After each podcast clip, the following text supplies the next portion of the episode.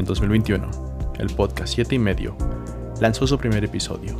El propósito era comentar sobre el solitario arte del cine y mantener a los espectadores entretenidos por dos horas. No tuvieron éxito. Hoy, los miembros de 7 y medio van a hablar de una película muy conocida. Se llama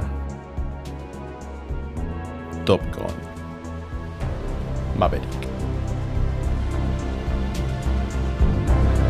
Hola amigas y amigos, bienvenidos a episodio de 7 y medio, su podcast de cine. Y en esta ocasión estamos en esta nueva episodio, eh, en este episodio, perdón, para hablar de dos películas, más que nada de una, pero vamos a contar las dos. Y esas películas son las películas que han estado básicamente apoderándose de todo este mes y que llegaron muy, muy por sorpresa bastante. Así que las películas son Top Gun. Pero antes de eso quiero aclarar una cosa. Este episodio se está grabando en domingo para que salga hoy lunes en teoría. Y es por unas dos razones. Para que, para nuestros, que nuestros tres espectadores tengan noticias sobre nosotros. Y es que básicamente, este, ahorita como saben, estamos grabando solamente Daniel y yo. Daniel y yo solamente somos hasta el podcast por este mes. Y Daniel y yo tuvimos una especie de evento por la escuela de una semana y no tuvimos nada de tiempo de grabar. O sea, de verdad, nada, nada, nada, nada. Aquí está Daniel de testigo que no tuvimos nada, nada de tiempo.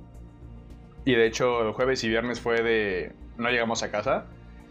Bueno, yo no llegué este sábado, pero sí, no llegamos a nuestras casas. Y por eso no hubo episodio. Y también porque quiero intentar algo de cambiarlo a veces para los lunes, porque he notado que así. Como que le doy más atención a los episodios.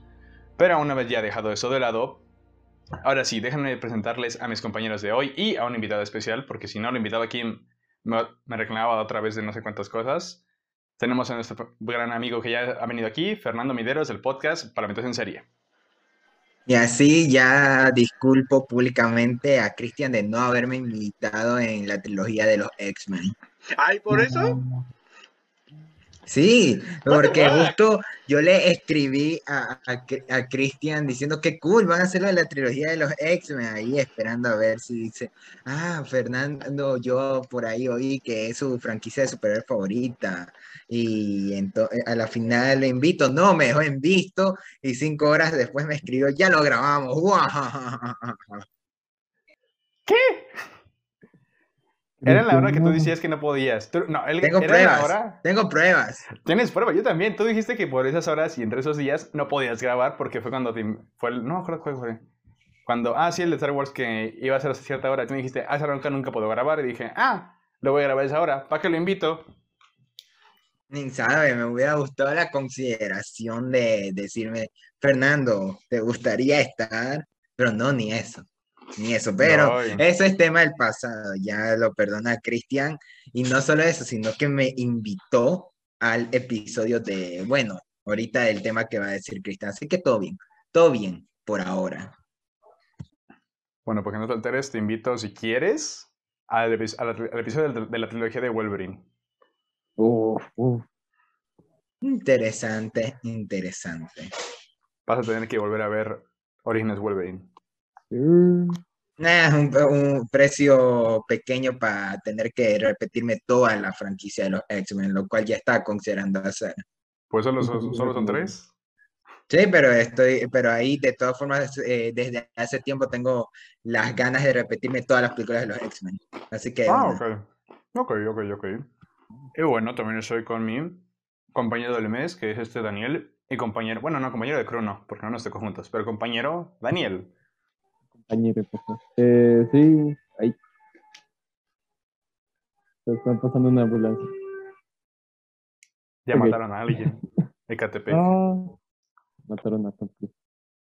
Eh, ah, sí, buenas, buenas. Acá ya confirmo todo lo que dijo Chris. Estuvimos una semana muy, muy pesada. Entonces, por fin, iba a ser un episodio de Donnie Darko, nada más quiero ahí. Pero pero pues preferimos mejor hacer de Top Gun. Es como una película que tenemos más, más fresca ahorita, eh, entonces teníamos muchas ganas. Teníamos ganas de hablar. Sí. De hecho está cool porque recuerda que nos invitó alguien de Paramount para la conferencia, así que tenemos datos. Secretos.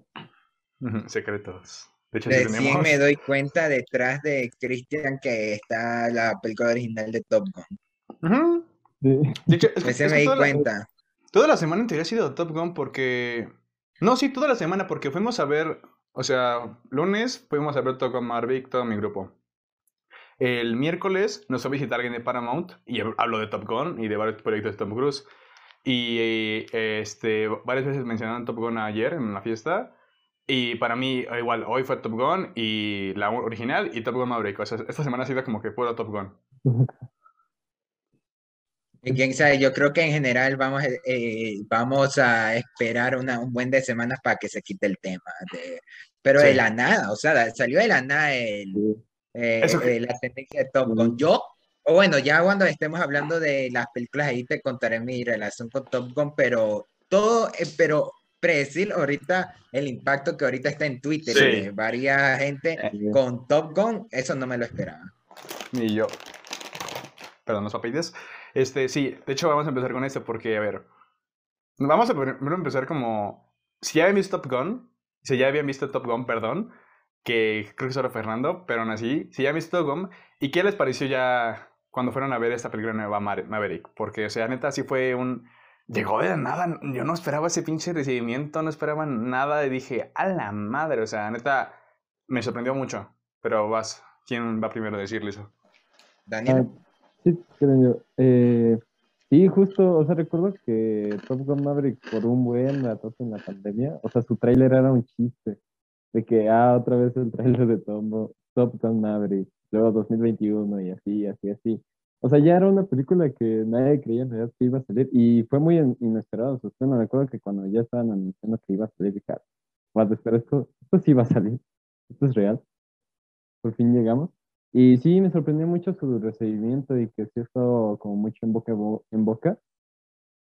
Y, y ¿cómo se dice? Y pues generó, o sea, superó las expectativas, la verdad, que se tenían.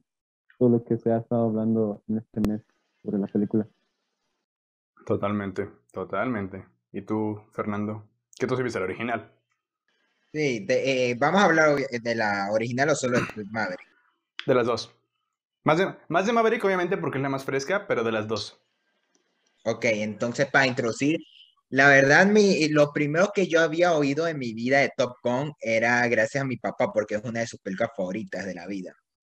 Y entonces él me dijo, eh, mi, una de mis películas favoritas es Top Gun, con Tom Cruise antes de ser la estrella de Misión Imposible y entonces como que, ah, ok, ok, porque en ese tiempo yo solo ubicaba a Tom Cruise por Misión Imposible, antes de adentrarme más a su filmografía, Jerry Maguire, Rescue Business, pero la primera de las que yo oí externas a Misión Imposible fue Top Gun, la original.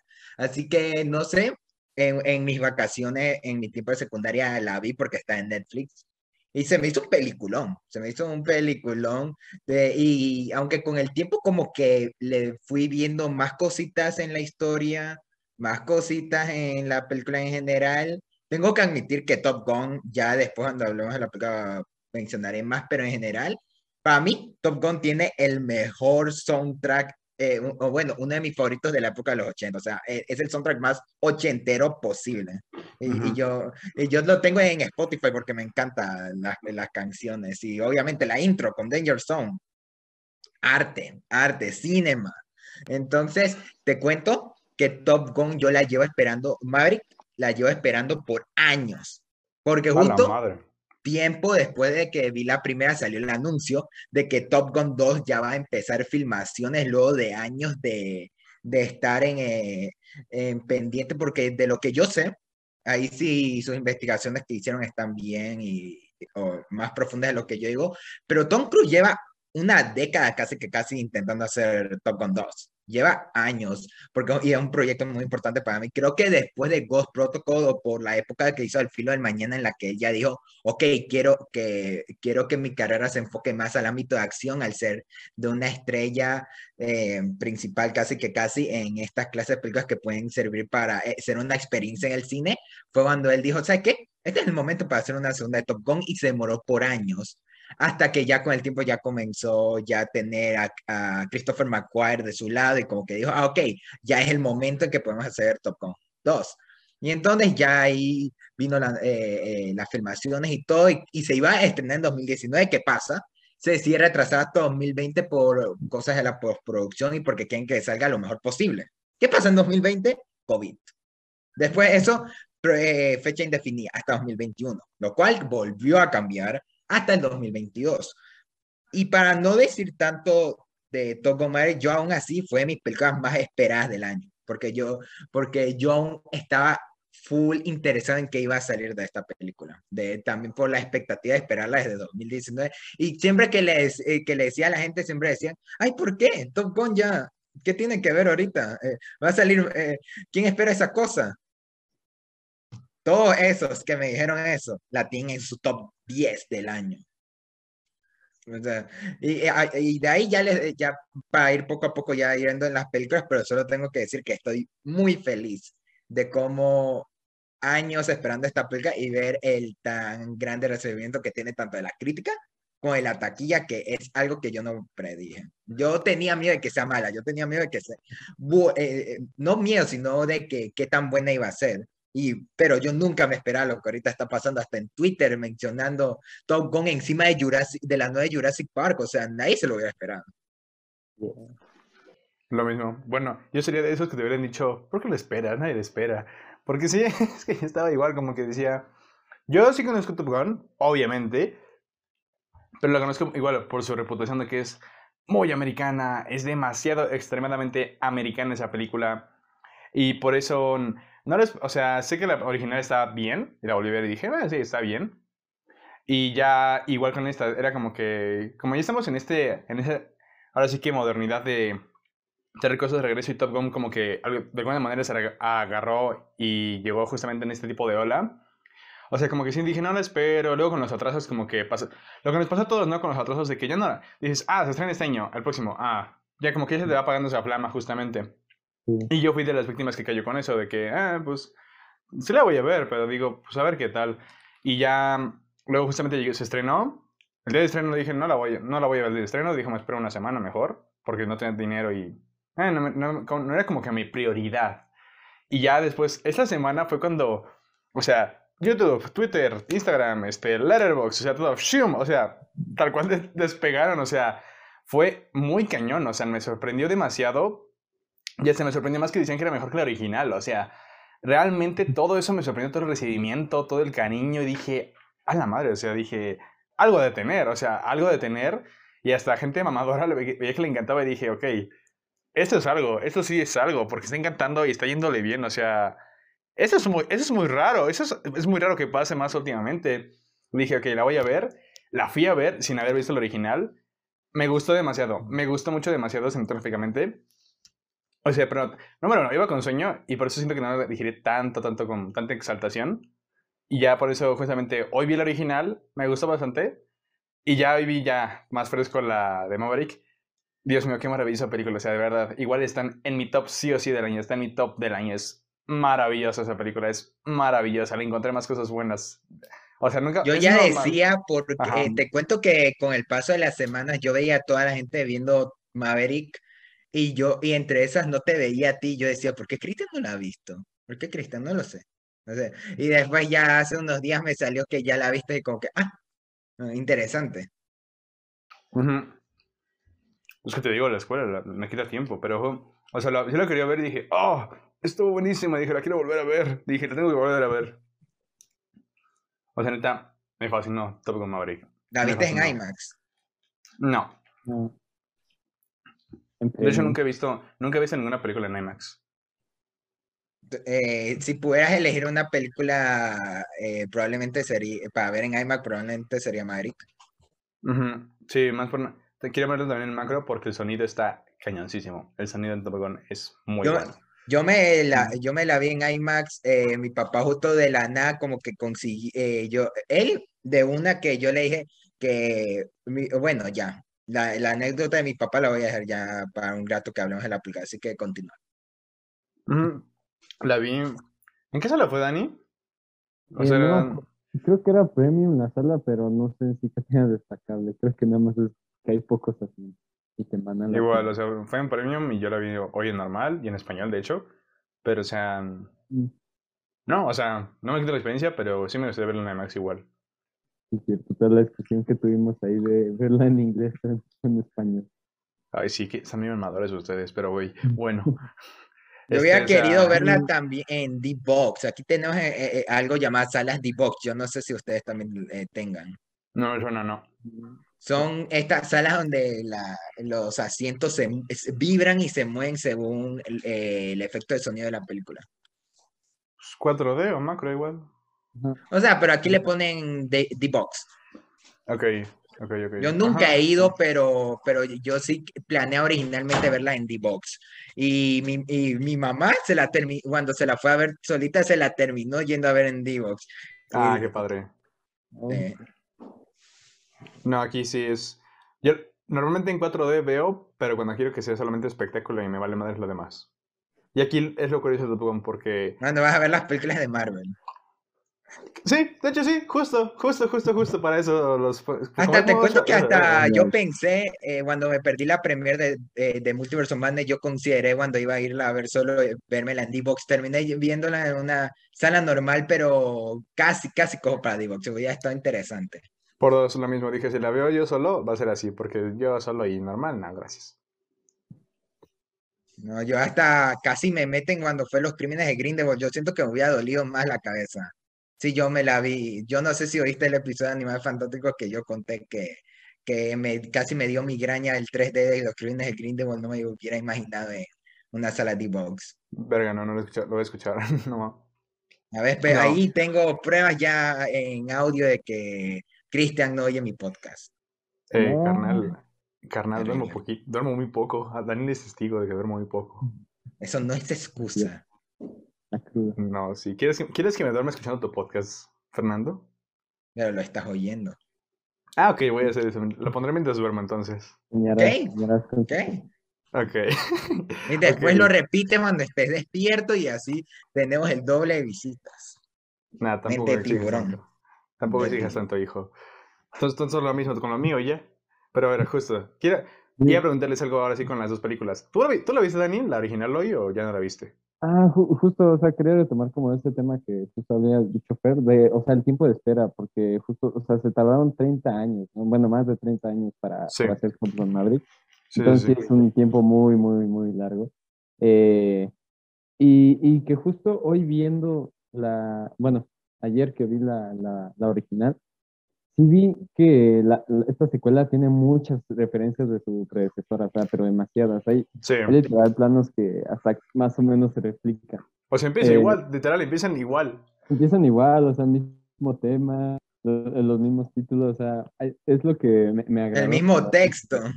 Porque era justo algo que platicaba con, con alguien, ¿no? De que la mayoría pues no ha visto Top, Top Gun 1, entonces viendo esto como que aún así sí te, plantea una historia cerrada, pues, o sea, no es tan necesario ver la primera eh, una, una, vez que vas. Entonces fue bueno, porque hubiera sido más difícil si hubiera muchas referencias a la, a la primera en cuanto a historia. Eh, entonces, eso, eso me, me, agradó mucho en realidad. Y, y, nada, creo que hoy que vi todas esas las referencias y los guiños que tuvo de su primera película, película hicieron como más rica, más rica este, este Top Gun Maverick, la verdad. Eh, perdón, mi mamá está escuchando la de Amen Without Love. Ah, ah es que están, están en la escena del bar, estás en la escena del bar. No, o sea, mi, mamá está escuchando la de la canción que aparece en Moonlight, la de Amen Without Love. Ah, ah que atrás está con la, con la escena del bar y ahí sale Living On. Ajá. Perdón, me saqué de pedo y dije, ¿dónde viene esa música? Pero sí, o sea, justo, de hecho, vamos a ver si ahora, comentaré en la primera, en la primera, perdón, porque justo, o sea, Top Gun es como, como decía Fernando, es lo más americano posible, o sea, y se nota, se nota, es, es demasiado americana, demasiado, sí, Estados Unidos, los pilotos, o sea, mujeres, la mujer rubia, o sea, de verdad es como que la guitarra a todo volumen, o sea, es lo más americano, y de hecho en el documental de igual de Historia del Cine, una odisea, marcan a Top Gun como el máximo representante de los 80s y de América, porque, o sea, era como que, ahora sí que lo más positivo, lo más explosivo, lo más apantallante. Y Top Gun es eso, o sea, Top Gun es realmente eso, y también por eso no tenía tanta idea de si iba a funcionar o no, porque ya pasaron los 80s, ya como que pasó ese patriotismo de lado, más o menos. Este, y como que sí me, sí, dice, es que como que no veo espacio para Top Gun en esos tiempos. Y era lo que decía, porque La primera es eso, la primera es como que casi casi para América, fuck yeah, o sea, de verdad. Bueno, exceptuando, exceptuando la teoría de Tarantino de que es una película muy homosexual, que de hecho soy un poco de acuerdo. Pero justo, o sea, es como que fuera de eso es la película más americanista, más explosiva justamente para dar espectáculo. Y con esta, siento que lo logran, pero ya, no, ya fuera de, esa, de ese patriotismo, sino que ya lo logran dentro de su propia historia y dándole más contenido, que por eso siento que la siento que por eso Top Gun Maverick es mejor, pero no sé cómo lo ven ustedes. Ya hablando plenamente de la primera película. De las dos, ya combínalas tú como tú veas. Daniel, ¿tú quieres primero? Mm, pues sí, justo, es que a mí lo que me sorprendió y que creo que hace mejor esta segunda es los, o sea, todas las batallas, ¿no? Aéreas, eh, de que yo creo que para ese momento, o sea, de por sí ya fueron espectaculares y que es justo lo que está pasando ahorita, ¿no? Cuando te enteras que hasta mismo Tom Cruise sí, sí, sí hizo, ¿no? Las escenas. Eh, la banda sonora justamente de que, o sea, fue como lo más destacable de, de, de esa película, ¿no? O sea, que hizo canciones que pueden como en cada fiesta eh, de la familia. De que, por ejemplo, la de, de hecho aquí tengo el nombre de la canción que es Take, Me Breath Away. Take My Breath Away. Buenísimo. que, que, se convirtió como en unas bandas sonoras, ¿no? Así súper importante dentro de los ochentas. Y de la historia del cine, quizás. De la historia del cine también. Uh, Avengers también, sí, cierto. Avengers Stone también esa rola. Eh, entonces, nada, creo que, creo que un poco de, eso se combina para su éxito y que justamente se replica, se replica aquí eh, con, con todo. Sí, tragos. Bueno. ¿Mm? Ajá. Ah, no, no, eh, sí, sí.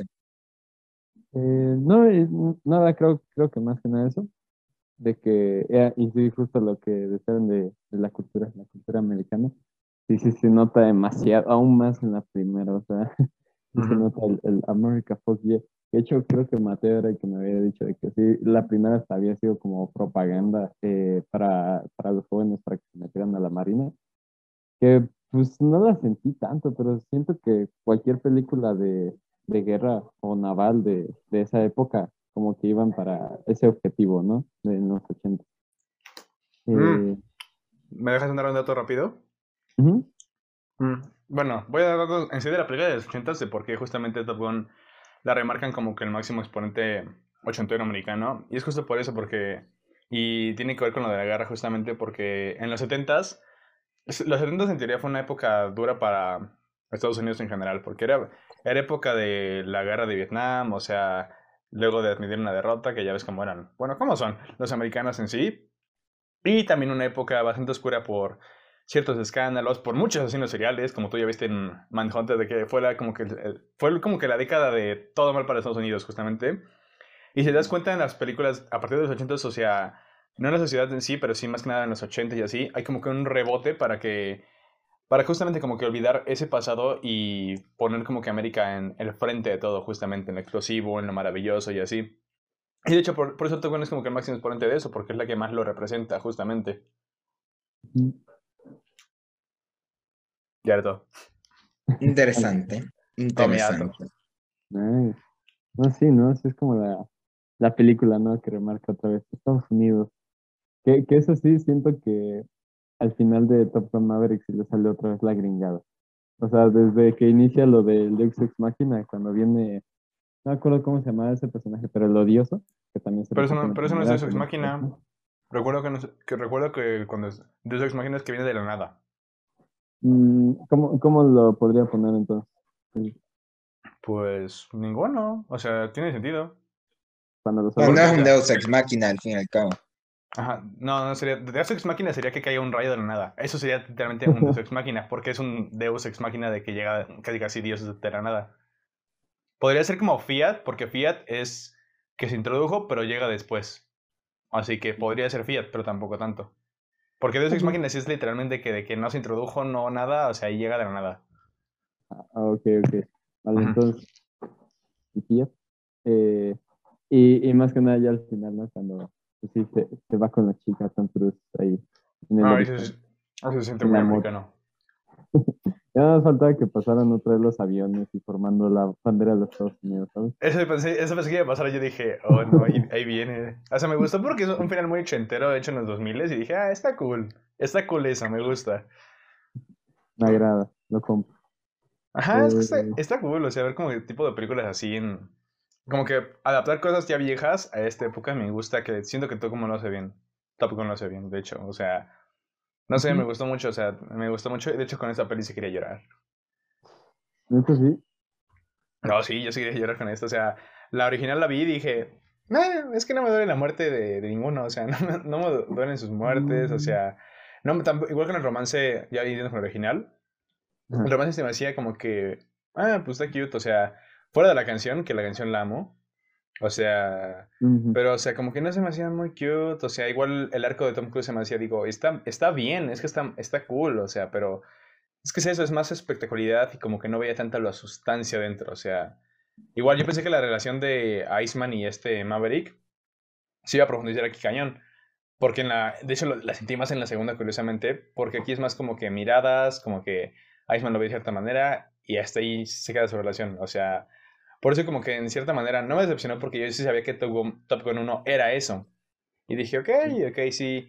Pero justamente eso me gusta que como que sí fue como que recobrar eso, pero también meterle, más y mejorarlo justamente. Sí, justo, justo, porque justo lo que mencionaba, o sea, por ejemplo, el amor, eh, bueno, la relación que tienen, sí la sentí más, más profunda en, en Top Gun Maverick. Y en esta, aparte al principio, o sea, en la primera dije, oh, qué acosador Tom se metió al baño de mujeres con tal de, hablar. No, sí, sí. Eh, eh, también lo de Ghost, sí, sí, sentí la muerte, fíjate, sí me, sí me dolió un poco la muerte de Ghost, pero no sé, siento que me hubiera dolido más si se hubiera muerto su hijo, entonces madre. O sea, siento que se desarrolló un poco más, pero me gusta la relación que hay entre, entre Ghost y, este, y el personaje de, de, Tom Cruise, este, Pete, eh, entonces, entonces sí, y justo con Iceman también, o sea, pasa un poco lo mismo, siento que aquí es nada más el, el personaje, ¿no? El personaje molesto, pero no hay más de, o sea, hay conflictos eh, muy, muy leves o muy cortos entre él y, Tom Cruise, eh, que justo se ven más en Top Gun Maverick con el, con el personaje del hijo de Ghost. ¿Cómo se llamaba? ¿Cómo se llamaba el hijo de Ghost? Era, ¿cómo se llama este?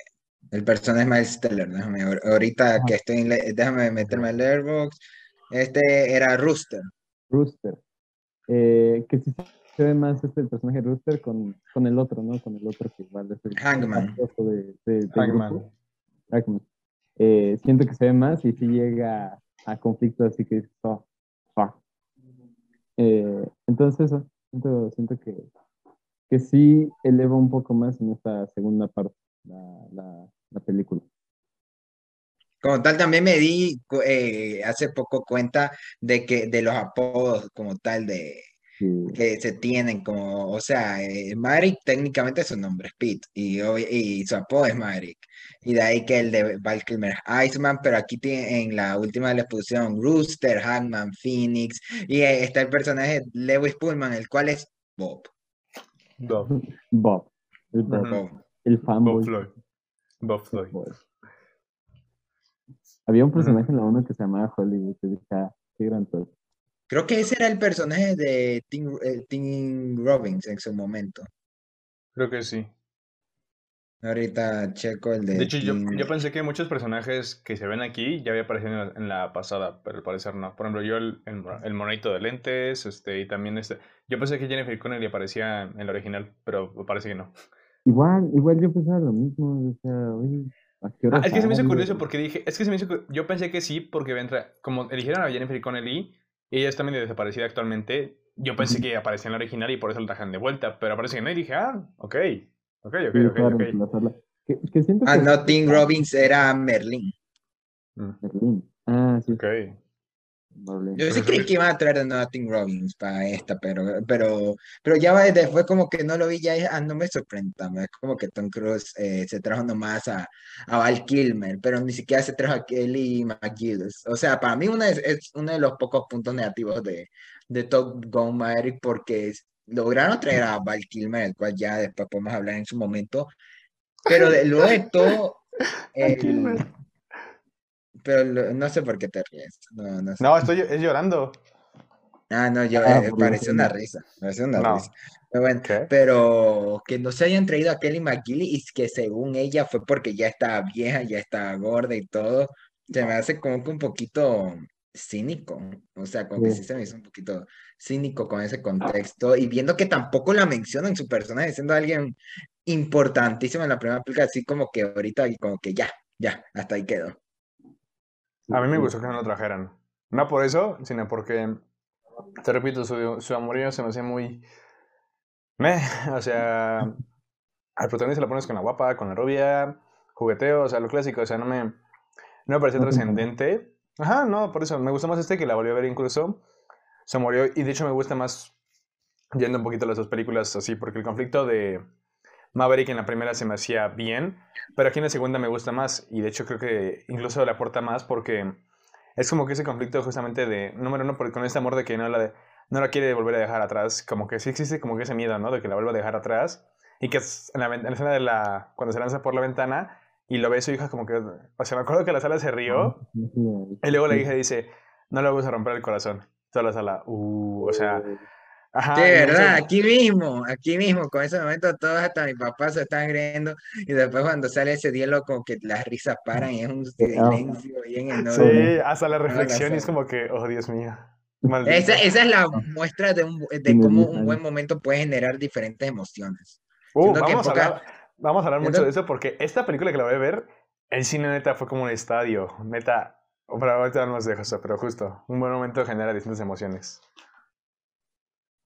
Porque solo en ese tipo de casos rara vez ha pasado como que en un momento la sala se ríe, pero en el mismo momento como que cambia drásticamente la emoción. Solo en pocas películas he visto eso. Igual, en muy pocas. Fuera de Marvel, baja, en pocas. Sí, ya es difícil generarlo. Sí, pero te digo, o sea, por eso me gusta más, me gusta más esta pareja y por eso no me molesta, porque es que con Jennifer Connelly, aparte que es, muy hermosa, aunque los años, este, no, este, aparte de eso, o sea, sí siento que profundiza más justamente. En sí, todas las relaciones aquí me gustan más que en la primera porque es como que aportan al personaje de Maverick y a su arco justamente. Sí, sí, sí, justo.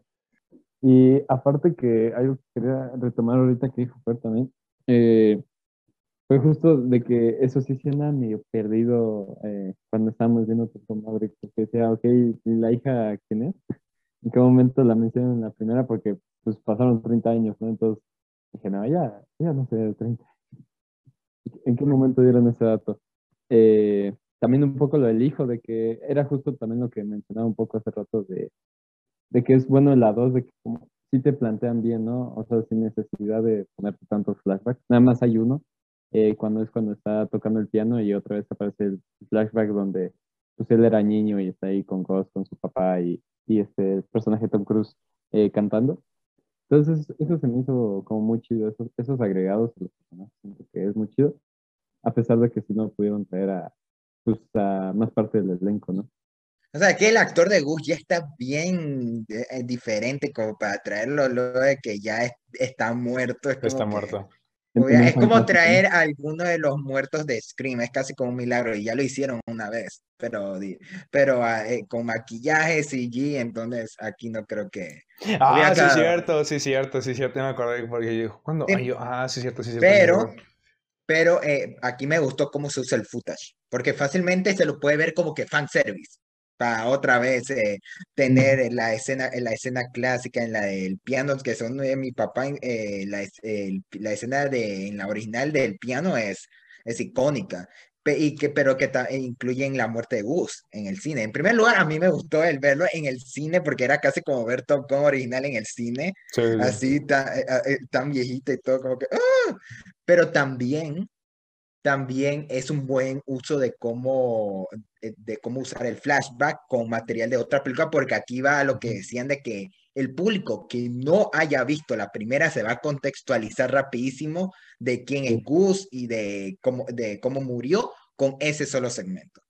Exacto. Y aparte de que justamente, como es parte del arco justamente de Tom Cruise, lo de no querer que se repita ahora con el hijo, y tiene sentido, es como que, ok, no es, o sea, obviamente sabes por qué está hecho, pero no lo hacen de que no se sienta forzado. Y eso me gustó mucho de la película, o sea, cada parte, muchas partes se apelan a la nostalgia, pero o sea, lo hacen de una manera que no se sienta forzado, que se sienta natural y que aporten a la historia. Incluso lo de Iceman, que se podría ver como como justamente fanservice, aporta demasiado a la historia y ya el momento que es el midpoint aporta todavía más a la historia. Uy, ya quieren hablar del momento de Val Kilmer. Ay, fue hermoso. Les digo, ya para ya medio medio decir la experiencia de mi papá con la película, él, él es de los que dice que llorar con las películas es exagerado. Pero él estaba que lloraba con esa escena. no mames. Cuando, eh, porque justo cuando salen los gritos, Val Kilmer dijo, wow, está de regreso, pero no sabía nada de lo, de lo del cáncer de garganta ni nada de eso. Ok. Entonces, eh, hubo un punto en la película, creo que fue después del primer entrenamiento. Eh, ah, no, eh, está la escena donde sale el cuadro de Val Kilmer y dijo, wow, y la musiquita, na, na, na, na, na, na, na, y todos, wow, qué, qué excelente, pero yo me he quedado. Y si ese es el único momento en que pone a Val Kilmer, nada más así como por lo de su situación. Entonces, ahí rápido, en ese momento yo le conté a mi papá de que el man en la vida real tiene cáncer de garganta y que hay un documental en Prime, bla, bla, bla, pero ahí le contestó y le hice rápido. Oh, así. Y después ya viene la, eh, adelante en la película viene la escena de Val Kilmer. Entonces, ambos estamos como que, que, ¿cómo van a hacerlo? Y ahí sale el man con una cosa tapada ahí y con la computadora yo lo van a adaptar a la vida real, lo van a adaptar a la a, la, su condición real. Y, y, cuando se comunica escribiendo y todo, y después cuando, antes de que Tom Cruise se vaya y le habla, y dice, The Marine needs Maverick. Ahí es donde yo, él ya, casi, él ya estaba llorando, ya estaba, y yo estaba como haciéndome bolita en el mismo asiento. Y después el abrazo que se dan. Sí. ahí está. O sea, yo creo que ya esa escena ya va para uno de mis momentos favoritos de lo que va del año, sin duda. Yo, yo me spoilé esa escena por ti. ¿En serio? Sí, porque tú lo tomaste foto, o sea, o sea, me acuerdo que viste las historias cuando ibas a ver Top Gun Maverick y vas pasando, voy pasando historias y veo al Kimmer y yo, ¡No mames! Y puta madre. Y dije, me cago en la puta. Y dije, ¡No! O sea. Ay, no, eso ya era información pública. Ya se sabía que Val Kilmer iba a estar en la película. Sí, pero no sabía qué tanto iba a aparecer. Igual dije, ah, a ver, así puede aparecer, o sea, tal cual en persona. Pero igual, o sea, estaba como que igual por lo. O sea, yo ya he visto Val, yo ya vi el documental de Val y dije, ¿cómo le van a hacer? O sea, porque tiene justamente su cosa esta y, habla. De hecho, creo que no sé cómo se ve en la peli porque en, en, en el documental habla como que más raspado o sea, de lo que yo sé, de lo que yo recuerdo, el man habla igual. Así con lo de la voz eh, digitalizada y todo el, eh, bien. Porque hasta yo vi una entrevista del 2010 por ahí en que Val Kilmer, antes de tener el cáncer de la garganta, ya hablaba sobre los planes que Tom Cruise le había comentado de Top Gun 2. Y no es la misma voz, para nada. No, no, no. Ajá, justo porque ah, dije, ah, van a hacer. Ajá, pero, o sea, me o sea, yo me sentí bonito porque ni había visto la primera, pero sentí bonito porque yo, yo había visto el documental Entonces no tienes derecho para que te... Viva el niño! a ver, no, no, no, Vival, Vival, y ese documental le puede llegar a cualquiera. ¿Tú has visto Val, Daniel? No, no, no. He visto mucho eh, como el póster y así. Ah, ve, Val. Es, es, eh, creo que sin contar el agente topo es quizás el mejor documental del año pasado. Yo, de hecho, yo, yo, siento que es mejor que la gente topo, mucho mejor. O sea, neta. Que no me acuerdo. Es que, es que con ambos lloré, pero creo que lloré más con la gente topo y eso le da más puntos. Lloré más con el, con el de Val. O sea, no de puntos, pero. Ah, es porque yo vi a la gente topo con mi abuelito. ¿Tú cómo crees que me voy a sentir después de.? Yo lo vi en casa de mi abuelita. Fallecida. Estamos en la misma. Estamos en las mismas. Ok. Bueno, eso, o sea, neta, ya viendo eso, Val, fue como que, ay, Val Kilmer, te extrañamos. O sea, de verdad. Y ya, o sea, sí me pegó el momento. Aparte de que, o sea, está muy bonito. O sea, hay muchos momentos que te digo, me quieren, quería llorar. O sea, por el, ya sea por el soundtrack, por las actuaciones justamente, o sea, realmente te pegan los momentos, igual el momento de piano que de Tom Cruise reflexionando justamente te pegan, o sea, porque incluso si eres espectador o no, como que dices, oh shit, o sea, siento conexión con esos personajes y es lo que decía este Tom Cruise sobre, sobre esta película que ahora sí que me, gusta mucho de esto que es como una experiencia y justamente lo vi, vi en la sala y me encantó eso, de que sea las personas o sea, fuera de Marvel, fuera de ese tipo de cosas, o sea, como que ya no, ya no experimentamos tanto eso de experimentar en conjunto en una sala, o sea, ya siento que ya no pasa tanto, o sea, realmente. Y me pasó hoy con Top Gun, incluso la primera vez cuando vi con Dani, o sea, casi los de la sala estaban como que igual, como que sudando, expectante y así. Ajá, y me sorprendió mucho, o sea, realmente me sorprendió.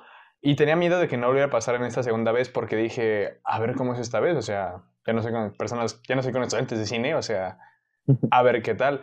O sea, igual todos se emocionaron, o sea, como que a algunos se les llegaba el momento y hasta jóvenes más, mm, personas más jóvenes que a mí, y les pasaba lo mismo y decía, wow, o sea, ya no pasa esto, o sea, y me pone, estoy diciendo mucho, o sea, perdón, me pone muy feliz que pase eso y que Tom Cruise lo haya logrado, y también el director, o sea, que después o sea, perdón, este, es muy, muy maravilloso realmente cómo esta película logra todo eso, convertirse en una experiencia, pero también en una buena película. O sea, yo siento que Top Gun Maverick es como que lo que un blockbuster debe aspirar a hacer. O sea, lo que fue No Time to Die, o sea, esto es lo que tiene mm. que ser un blockbuster bueno. O sea, de que sí te entretenga, de que sí sea espectáculo, está bien, pero que también sea bueno. O sea, creo que es lo que tiene que ser un blockbuster realmente. O sea, el cine en general. O sea, bueno, no en general, pero entienden el punto, justo.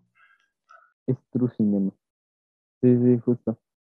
Eh, sí, o sea, hace falta como ya volver a generar eso, que justo lo que mencionas de Marvel, o se ha perdido porque es más ir a ver qué nuevo cameo sale, esperar las filtraciones así. Eh, entonces la experiencia que genera, bueno, aparte, no, cada momento épico, o sea, ahora no me escuchaste gemir, Cristian, pero, pero sí estaba muy emocionado, cada, vez de que pasaba una escena muy, muy, muy dura, eh, le agarraba la mano a Mateo Alfonso y que tenía al lado, porque, o, sea, era, era muy emocionante. Y creo que hasta Mateo más, porque como él ya había visto la primera, estaba aún más emocionado. Eh, entonces, entonces sí, o sea, hace, hace, falta esto y justo lo que mencionabas de los blockbusters, es como algo que, que, debemos llevar allá, que por ejemplo, ah, no es un buen blockbuster, pero que justo a mí me había generado de chico con Godzilla la, la, la, la primera. Está buena. Eh, eh, ajá, o sea, está, está buena. Sé que, que, que, tiene, bueno, tuvo muchos problemas en la crítica cuando salió, pero a mí, o sea, me emocionó mucho de, o sea, recuerdo que la fui a ver y, y le y hice que mi familia se quedara hasta que acabaran los créditos, porque no me quería ir. O sea, decía, no, es que siento que acabo de ver, o sea, una película de acción, hasta, hasta, hasta terror. Eh, muy, muy, muy grande. Y entonces siento que eso es algo igual que me pasó justamente con Top Gun y me pasó más recientemente con, con Dune. De la, la experiencia que te ofrecen y la historia tan grande y elocuente que te, que te cuentan, eh, no, no quieres, no quieres salirte de la sala. Bueno, eso y aparte que estaba temblando por el maldito sonido. Hmm. Eh, algo así parecido a lo del Daniel me pasó el miércoles que fue que logré ir a la premier de Everything Everywhere. No, no, no, no, no, no, no. Shut, shut the fuck up. Shut, shut, shut, shut, shut up. Shut up. Yo sé, no voy a decir nada. La veo mañana con la veo mañana con Daniel. No me digas nada, hijo. Yo solo quiero, solo iba a decir que me pasó la misma experiencia de Daniel de que el, estar dentro eh, en una película que te adentre tanto a su mundo y que sea una experiencia con la gente, la gente riéndose, la gente llorando, o sea, es increíble. Por eso, y, y con Top pasó algo parecido, porque ahí la gente creo que también oía las conversaciones, la gente creo que hubo un eh, no sé por qué Cristian está tapando si, ya estoy hablando de Top He vuelto. Estoy hablando de Top Gun, ¿por qué se tapa porque me da miedo que digas, me da miedo que digas cualquier cosa. Igual yo me sentí raro. bueno. bueno, es Cristian, ya deberíamos acostumbrarnos a su comportamiento. Fernando, Fernando, Daniel y yo estamos locos por esa peli. desde el jueves estamos Desde los jueves estamos como que la la la la la la la la la la la la Pero yo estoy, estoy consciente de eso y por eso yo solo les dije, me pasó lo mismo. Punto final. Ah, está bien. Ya nada más. Ok. Ok, ok. Ok. Entonces, en el caso de Top Gun, no sé si era porque la, eh, hablamos un poquito fuerte, un poquito entre mi papá y yo durante la película, y el resto de gente se enteró de lo de Val Kilmer y todo, y, está, y, y, y hubo con una también casi así de como, wow, wow, Whoa. Así, casi. En, especial también en la escena del vuelo, estaba la gente respirando. en sí, la escena, sí, pasaba mucho, sí, también en mi sala. Eh, no, en, la, en un ejemplo, en la escena en la que uno se desmaya cuando logran el máximo de velocidad y se está cayendo, y, va, y, y, está como que intentando hacer sonidos para que se despierte. Eh, había por todos lados Y siento más le pega a los que vieron la primera, porque justamente es como muere Ghost, de que otra vez tienen como ese problema en la, en la primera. Y es cuando pues hacen esto de la inyección, ¿no? Bueno, que, que salen de, del, del, avión. Y justo que aún más, o sea, pegaba aún más a los que vieron en la primera, porque si era de bestias, se va a morir, va a pasar otra vez lo mismo. Sí va a haber el, bueno, no sacrificio, pero sí se va a llevar muertes en sus manos el personaje de Maverick. O sea, no, no, no, sí estuvo muy, muy heavy. Y más también una escena que sí recuerdo que fue la que más y me hizo apretarle la mano a Mateos fue justamente la última, donde ya pelean con, con los dos los dos aviones enemigos de, de Rusia, aunque no lo dicen tal cual. Eh, justo, justo en esa escena era donde fue, o sea, sí, está ya todo muy tenso, ya nada más quedaban ellos, esos dos personajes, ya parecía todo perdido, y pasa el beat, porque ya no, no, no es Luxus es el beat, ¿verdad, Chris? Fiat en teoría. Ok, ok. Ajá. Sí, o sea, y aparte, ¿cómo te manejas las situaciones? Porque, o sea, me gusta. Normalmente, aquí la película las alarga. Eso ahí corres el riesgo de que se vuelva tediosa, pero o sea, aquí se vuelve al contrario, más como que ya pasa una situación, pero sigue la otra, o sea, como que te como que se ponen en la película de primer milagro, segundo milagro, ahora editar los radares, ahora editar los aviones. Es como que, oh shit, eso es, es demasiado. O sea, a Diego le dije, oh, a Diego me hizo hacer esto porque dije, dije, güey, me están sudando las manos, literal, me están sudando las putas manos. Estaba muy nervioso. Y de hecho, en la escena del desmayo, yo le conté a, al dato curioso a Diego de, que ya, ya saben, justamente del, de que en la primera está el, el piloto, el doble piloto que no, que murió en filmación y que no apareció su cadáver nunca. O sea, yo le conté, ah, digo, de eso. ¿Sí? Ah, que espera, ¿no sabían? No, no, no, no. O sea, ¿eso fue en la escena en la que, en la que se grabó la escena de la muerte de Gus o en cuál? Creo que sí fue en esa, porque, o sea, hicieron la escena y, o sea, el doble, o sea, pasó un accidente, falleció, pero no, no encontraron su cadáver nunca, o sea, nunca lo encontraron. Se hundió. Ajá, o sea, se sospecha que es eso, porque, de hecho, eso lo hablamos en el episodio el episodio perdido de siete y medio. Porque hicimos, dato curioso, como episodio de prueba, no sé si tú hayas hecho lo mismo, Fernando, hicimos un, de un tema que dijimos, de ese tema nunca vamos a hablar y ese episodio nunca va a salir. Y ah, como tú no oyes mi podcast, como, como podría ser. Ah, ya va a empezar el niño, ya va a empezar el niño. Ok, no, pero sí, o sea, hicimos eso. Y uno de los datos fue justamente ese, de que, de que en Top Gun falleció un piloto y que nunca se encontró el cadáver. Y yo le encontré a Diego y dijo, no mames, Cristian, va a volver a pasar. Y yo, no, tranquilo, ya no va a pasar esto en la película. Pero o sea, justo porque... Ah, sí, aquí me sale. El, el, piloto de prueba Art School fue, ese, fue asesinado, o sea, ni siquiera se, fue asesinado. No, asesinado was no. Killed, eh, stunt pilot Art School was killed during the production of the movie a la edad de 54 años en el pit C2 en, el, en, la escena que se grabó en el Océano Pacífico, las últimas palabras de, de, Skull, en la, a través de la radio fue, tenemos un problema, tenemos un problema real, antes de que el avión de, colapsara y el cuerpo de Skull nunca fue recuperado. La película se dedicó a él. Así es, amigos, el dato curioso de Top Gun. Datos como, como, digno de Dross, perturbador. Perturbadores, justo, o sea. Yo no, no, no, lo sabía. Yo pensé, yo pensé que Fernando ya lo sabía. No, yo no, no, no lo sabía. Es que tú sabes todo de datos curiosos de pelis. Es que no sé por qué de ese no lo había oído, no sé. Y si lo oí, no tengo ni idea de cuándo lo habré oído, primera vez que lo oigo, que yo tenga mentalidad. Sí, está, oscuro, está oscuro. está muy oscuro, pero justo lo que decía, de que me encanta en Top Gun cómo manejan las situaciones, cómo manejan la tensión, o sea, oye, en la sala de hoy había una chava que estaba...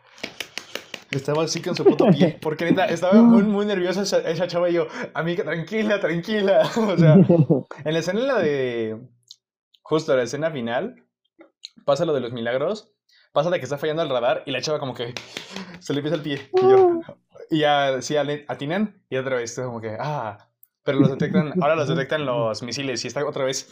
Y yo, que la canción, cálmate.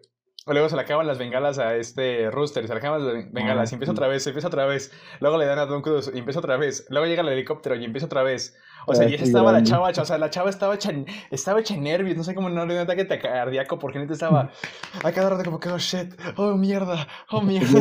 O sea, como que la playa, ¿no? También estaba así. No, ahí transpiré yo, pero o sea, pero como que transpiraba yo, what, what the fuck. Y no solo ella, varios en la sala estaban como que Ah, o sea, varios como que respiros de alivio, o sea, tal cual así estaban. O sea, y, toda la sala me sorprendió demasiado, me sorprendió mucho porque Top Gun maneja muy bien la tensión, o sea, es muy, muy, muy buena la manera en la que maneja la tensión de situaciones y que no se sientan alargadas ni tediosas y que al contrario, también, al contrario, que son impresionantes de ver, son muy, muy impresionantes de ver. Y más sabiendo de que genuinamente son escenas de vuelo reales. O sea, que están ahí, justo. Eso lo hace hasta más intenso. Justo, de hecho, ¿qué es lo que pasó? en, ¿Qué? Eh, o sea, para terminar rápido, mi idea es, el, es la idea de Tom Cruise eh, intentando hacerlo más, eh, el espectáculo en el cine más grande posible. y creo que por eso fue parte de lo que se comenzó a demorar en un inicio antes de la pandemia. Sí, se nota bastante. Porque, o sea, es que, o sea, estamos acostumbrados a escenas de acción así muy, muy sillerizadas y como que tu cabeza, incluso si sabes de cine o no, como tu cabeza ya es, desarrolla justamente que tú sabes que no es tal cual real, no estás por, por B o por A, o sea, ya tú dices, ok, o sea, me pone tenso, pero sí que no es tal cual real. Y de hecho ya viendo esta película, incluso Misión Imposible 6, que con escenas como la del helicóptero, bueno, los helicópteros, ves como que los escenarios, ves las situaciones, incluso aunque no sepas el contexto, como que te, te pones muy, muy tenso. O sea, realmente las situaciones son muy, muy, muy intensas y no puedes dejar de ver porque, o sea, se ven impresionantes, son espectáculos, espectáculos que te ponen en demasiada tensión y que justamente, o sea, hacen que toda la sala tenga una experiencia colectiva que es lo que ya se ha perdido en esos días y que me encantó volver a ver, o sea, y sentir, es lo que me encantó sentir. Además de que va junto con la historia, ¿no? Porque siento que está muy chido justo la misión, o sea, de que, ya, o sea, qué chido planteamiento, porque al principio decía, Ay, vamos a ver nada más el entrenamiento, los pilotos, sí. Pero no, porque en realidad sí te va generando como de bestia, o sea, esta es una misión imposible, o sea, nadie va a salir vivo de aquí. Eh, y, que justamente pasa, ¿no? Cuando, pues desde que, eh, cuando cuando justamente no es de que deciden pues, este, este otra vez. Eh, bueno, el, personaje Maverick. Eh, entonces siento que es algo chido de la película, que en realidad esta tensión la va generando eh, poco a poco y que al final ya, ya es el punto, el punto catártico cuando, cuando ya llega, ¿no? Cuando ya es el momento de la misión. O sea, eso, eso se me hizo muy, muy chido. O sea, ya ese momento más tenso, ya es y, y, justo la escena, la escena de este eh, Frost, ¿sí era así? ¿Frost? ¿Ross eh, o Rooster? Rooster, Rooster. Eh, de Rooster, cuando es el de, el de no pienses, solo hazlo. O sea, es, es, muy tensa toda esa parte. O sea, es, lo que, lo que me gustó, porque te digo, o sea, al principio, o sea, de, ah, no sé, ver el entrenamiento, o sea, Maverick entrenando a unos chicos, como que no se me hacía muy chido. Eh, y ya conforme va pasando, mostrándote que en realidad es algo imposible, eh, fue, fue, fue muy grato, muy grato de ver y que genera atención en, en, en todos. que qué chido lo de la chava. lo que mencionaste, Chris. Aparte, la conexión que se hace con los pilotos aquí la siento más genuina que en la primera, o sea, No sé por qué te carajos digo tanto sé hoy. O sea, la conexión que se siente con los pilotos me fascinó. O sea, o sea, sé que no son como que los grandes personajes secundarios y es muy claro que tampoco se destacan más allá de sus personalidades o nombres, pero realmente te impacta más que nada en Tom Cruise justamente la situación que, en la que está y al, al punto de conexión que llega con ellos, sobre todo en la escena en la playa que me encanta cómo lo manejan justamente después de la escena con Val Kilmer de ya que pasa la escena en la playa que tienen que hacerse un equipo tal cual para confiar porque cada uno es como que muy por su cuenta, cada quien está por su cuenta casi casi y no toman en cuenta a los demás, o sea, no se toman en cuenta como equipo.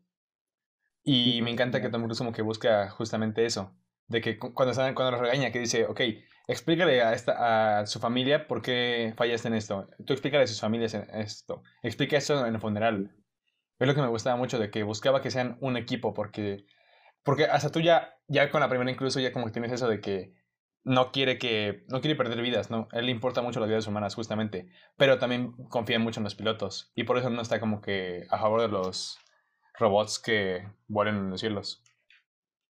Ah, sí, claro, ¿no? Que se lo dicen al principio de que como los tuyos se, se, se gastan, eh, bueno, se van a acabar, Maverick. Creo que ese parte un poquito el mensaje de lo de la película. Creo que eso fue parte de lo que impactó al ver que se le ha sacado que es casi como un homenaje al cómo se hacía el cine en los 80 y cómo eh, ha cambiado la época desde la primera Top Gun. Y que eso, por eso es la, en eh, los momentos cuando le dicen que a Maverick tus tiempos han acabado, es casi como esos tiempos de cine de la original de Top Gun han acabado. Ahorita ya. Y, y también Tom Cruise casi que casi diciendo eh, que quizás ya sea el momento de él para irse, pero aún así no lo hará. O sea, ahorita. Hoy no es el día. sí, no es el día. Ah, Creo que esa es hasta la razón por la que sigue ahorita tan, eh, tan motivado en hacer las películas de Misión Imposible, intentar mantener eh, así el estatus de estrella de acción, que se puede ver egocéntrico hasta cierto punto, aún así como que está haciendo su cierto aporte al mantener a que estas películas se vean en el cine, porque sí hubo un momento en que se consideró que Paramount le iba a mandar a streaming y Tom Cruise fue el primer detractor que dijo, no lo hagan, no lo hagan. Y, y está desde ahorita ya viendo con contratos y todo para que no se las ingenien para hacer eso con las de Misión Imposible. Totalmente. Y aparte también, también, su película en el espacio. Yo también lo vi así, de que... Es que Tom Cruise es muy a la antigua, de que... Creo que es la última estrella de acción. O sea... O no, no estoy muy seguro realmente. O sea, es que también hay estrellas, y se puede decir que hay estrellas de acción como La Roca y Ryan Reynolds, pero son una diferente clase de estrellas de acción. O sea, yo puedo ver películas de esos manes. o sea, yo puedo ver películas de ellos y puedo llegar a disfrutarlas pero no son lo mismo que algo que ha intentado hacer Tom Cruise con las películas de Misión Imposible. Hasta de pronto Daniel Craig con las películas de James Bond. Ah, son como que el hacer el espectáculo blockbuster que hace tiempo se hubiera hecho, pero de manera más casera. Porque por hacerlo sin la menor cantidad de efectos especiales posibles y que no se complique tanto en la historia, pero que aún así es una buena historia. Que es curioso porque sí es una buena historia, pero. Sí, porque yo no siento tanta conexión con películas de La Roca, de Ryan Reynolds. Mm, son películas que sí me. Esto, justo que como ya son situaciones de acción, pero con. Ahí sí, atascadísimos ese CGI.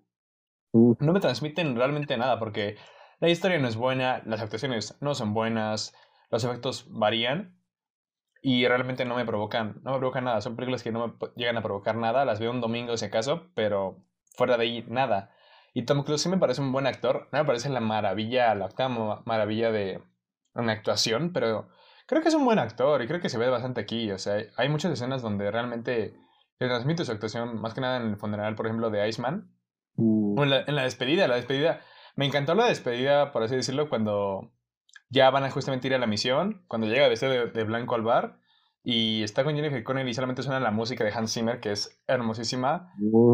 O sea, me gusta eso porque, o sea, sí es como que el cine es espectáculo, pero también no solo visual, sino sentimental. Y creo que lo demuestran muy bien aquí porque es la tensión justamente de era la misión de poder, puede que no volver a la, de, con vida. Y eso me gustó mucho, de que fuera también una conexión sentimental y emocional con los personajes y que eso se transmitiera en la sala. Mm. Mm, interesante.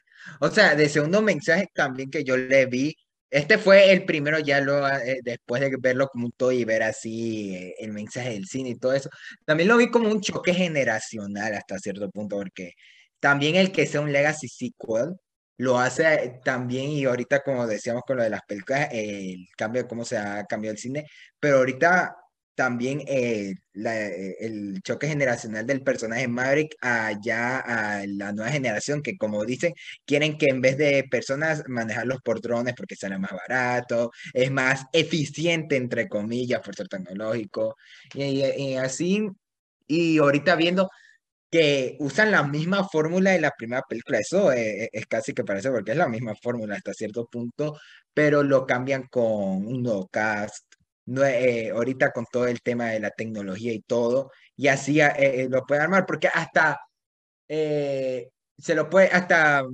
el personaje Hangman es un Iceman 2.0. Hasta no se me hace coincidencia que Glenn Powell tenga un enorme parecido a Val Kilmer cuando está en la primera Tom Gunn. Yo, para mí tiene un enorme parecido a más no poder. Y para mí no es coincidencia, para mí es como que el casi hacer de nuevo la primera película pero ahorita también da para este mensaje de que es una nueva generación, casi una segunda versión de, de las mismas personas que vimos en la primera película. Y también de que al final, cuando tuvieran que escapar de esta base enemiga, se encontraran un avión que de este modelo de la primera película y que con este se tuvieran que escapar eh, siendo perseguidos por aviones de última generación para mí es lo que remata este mensaje. O sea, literal, estos usan tecnología antigua para lograr vencer a la nueva. O sea, es casi, es casi poético, se lo podría decir hasta cierto punto. Exacto, justamente como que la lucha de lo nuevo contra lo viejo, a ver cuál es redituable, por así decirlo. Porque a es como le dicen siempre, viejo, viejo, viejo. Sí, o sea, hasta, hasta me da risa con mi papá porque decimos, él, él técnicamente tiene 50 años, pero no se ve tan viejo, pero obviamente todos como son los muchachotes típicos como Tom Cruise en su momento en la primera de Top Gun, lo ven como un viejo, obviamente. Sí, de hecho sí, es, es que en la actitud se parecen mucho a los jóvenes de como era Tom Cruise en la primera, porque son casi iguales, igual de indisciplinados y Tom Cruise es más centrado en esta ocasión que a lo mejor por eso me gustó más también, porque es más centrado, como que incluso más filosófico con su vida de, oh Dios, cómo, cómo he vivido justamente. Y está muy cool. De hecho, también se me hace curioso porque yo no sabía que el director de esta película es el mismo director de otra película de años después y que también es de legado, que es la de Tron Legacy.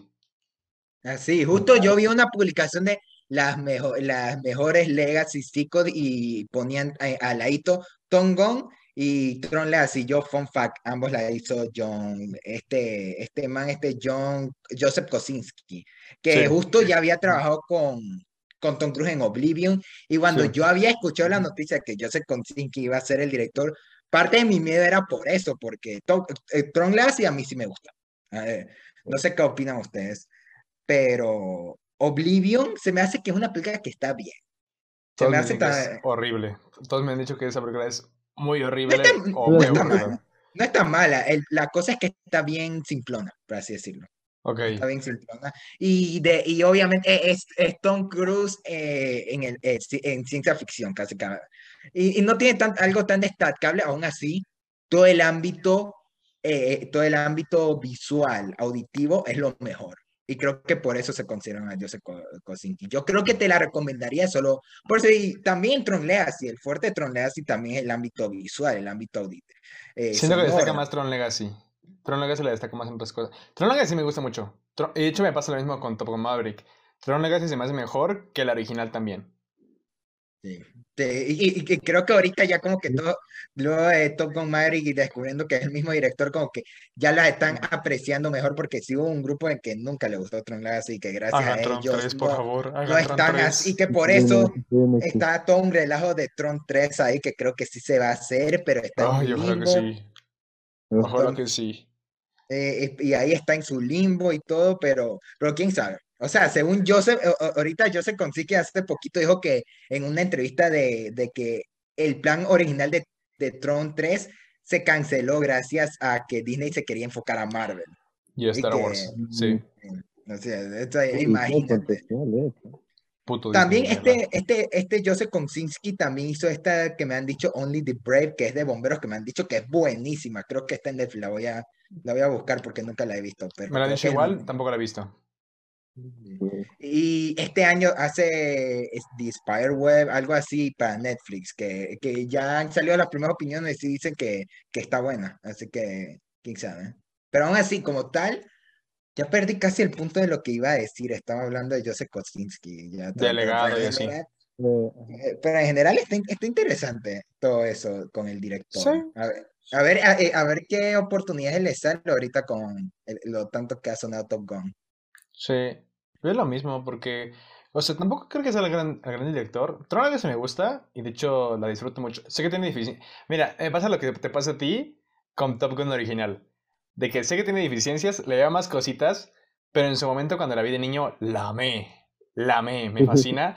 y también la considero una de las películas, sin exagerar, igual por lo menos personales, con los mejores soundtracks del cine. Me, me fascina, me fascina. Es que sí está muy cool. Es que está muy, yo lo definiría así, Tron Legacy es cool, por donde la veas. Ah, ¿Te gusta o no? Es, cool. Eh, es, es demasiado cool, o sea, es, es más estilo que sustancia, pero qué buen estilo. Qué maravilloso estilo. Y me pasa eso con Top Gun Maverick, porque creo que es un gran estilo, pero incluso aquí sí se ve más sustancia igual. Y es lo que me gusta, o sea, porque creo que es lo que en Tron Legacy por lo menos medio llega a fallar, medio llega a fallar. Porque pero es en temas de guion, porque en dirección creo que sí es un gran director, por lo menos de blockbuster, lo que he visto, o sea, sabe dar espectáculo. No he visto Oblivion, o sea, no he visto Oblivion, pero quién sabe, a lo mejor igual da un buen espectáculo ahí. Pero por lo menos en Tron Legacy y aquí en Top Gun Maverick sí creo que es algo que destacar. Que el director realmente como tiene, tiene claro cómo dar un espectáculo. Y en esta ocasión por lo menos tuvo claro cómo dar sentimiento justamente a ese espectáculo. Cómo darle tensión emocional también. Y creo que también es parte de lo que... De lo por qué fue tan exitoso.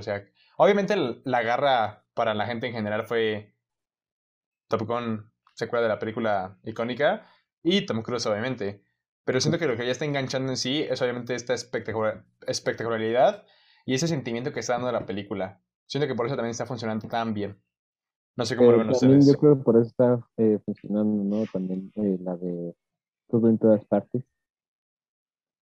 Eh, que justamente no se vende más como el, el espectáculo sin necesidad de tener pues, referencias, de, de, de ver a este ah, el, el, actor tan importante, así, o sea, creo que es más que nada eso, estamos, estamos regresando al, al ¿no? Eh, bueno, no, pero, pero justo lo que mencionaba Fer, ¿no? Como esto de que al final lo viejo o, o cómo era antes visto, visto el cine, como justo ir a ver, o sea, un fin de semana salir con tu familia y, emocionarte con, con, con, cualquier película, ¿no? Que están pasando. Eh, siento que estamos volviendo, estamos volviendo a eso. Y más ahorita en una etapa donde estuvimos pues, tal cual encerrados, eh, viendo solamente películas en nuestra computadora y en sitios de streaming. Eh, siento que es muy bueno, es muy bueno retomar este tipo de películas, estos eh, blockbusters, y que no sean vacíos. O sea, de que justo lo que mencionabas, de que se dio cuenta como el director, este Joseph, de que tengan algo más, o sea, tengan, que funcionó muy bien aquí, porque en Oblivion, yo vi Oblivion y se veían buenas ideas y sí desarrollaron un personaje, pero no lo hace. O sea, se queda medias. Eh, y, y, aquí siento que sí, o sea, aquí sí siento que plantea un, un buen arco del personaje de Tom Cruise y además sí genera sentimientos. No solamente el, el, el, espectáculo, ¿no? O, o ¿cómo se dice? O, o, la acción, sino que sí genera algo más. Entonces, ah. es, es, algo chido. Yo, yo espero eh, ¿cómo se dice? Que le, den un buen trabajo a él. O sea, un, una, una, otro blockbuster, eh, no sé, ochentero o lo que sea, pero... Tron 3, por favor, Tron 3. qué Tron. Qué buenas, bueno, no buenas pelis, pero qué entretenidas pelis. Pero estoy muy de acuerdo contigo, Dani. Estoy muy, muy de acuerdo contigo. ¿Tú, Fernando, lo quieres agregar? Que no sé si quieres decir algo o no. Mm, déjame ver. Ah, sí. Eh, justo aprovechando de que hablamos de, de eso, eh, personalmente, aunque eh, sí me apena un poquito a, nivel personal de que no haya tanto soundtrack ochentero, así como que me, hubiera encantado, lo entiendo, lo entiendo, pero como que porque al inicio, cuando inicia igualito igual con Danger Zone, yo estaba como que, ven a mí, ven a mí, película. En, en IMAX oye, ay, Danger Zone, no, no, no, no, no. Eh, está espectacular el mejor inicio eh, de una, que una película puede tener en pleno 2022. Y, eh, pero también me encantó hablando de momentos que, te, eh, que el cambio de ritmo de, de cómo sentir algo con el ejemplo que había dicho de con cuál con lo de la escena de la chica. Aquí también justo con el momento de Val Kilmer que es un momento súper sentimental y todo y justo como Tom Cruise ahí ve el, cómo motivar a los compañeros, cómo lo hace, haciendo una escena igualita a la escena de voleibol. y, cambia, y también para rematar la canción de One Republic. Uy, qué gran Es la única que, bueno, aparte de lo de es la única que Yo no la había oído. Y cuando está en el cine, y cuando está en el cine, y cuando veía la escena de, de voleibol, dije, esta canción está buenísima, no sé. y después cuando eh, en mi casa, ya poniendo la música para mis historias, busco, ¿de cuál habrá sido? ¡Ah! Es la que hizo One Republic, ni enterado, porque yo, yo ah, estaba enterado de que ellos y Lady Gaga habían hecho una canción, pero obviamente al final, obviamente dije, ah, esta es la de Lady Gaga, está muy buena, eh, pero la de One Republic es espectacular. Llevo, desde que la vi, llevo con esa, esa canción metida en la cabeza. Por la mayor razón que fui ver Top Gun Maverick. Los hombres. Me enseñaron esa escena y dije, tengo que ir a ver. Yo, yo igual la escuché y dije, ah, Dios mío, qué, qué, qué, buena canción. Y salimos de la sala y de hecho Dani vio que, no sé si viste que luego que salimos de la sala fue mi teléfono yo cuando estaba haciendo eso, estaba descargando ya la canción. Dije, no, no, no, esto de camino a casa, hermoso. Dije, qué buena canción. Sí, estaba escuchando el camino. O sea, por eso estaba. Porque estaba, estaba muy, muy buena. Así, ah, ah tuviste, ¿no? Sí, sí. Que, estaba, que eh, llegué. El día siguiente estabas cantándola cuando apenas ibas llegando yo nomás. Sí, sí, sí, llegué. Es que llegué con Dani, estaba yo cantando.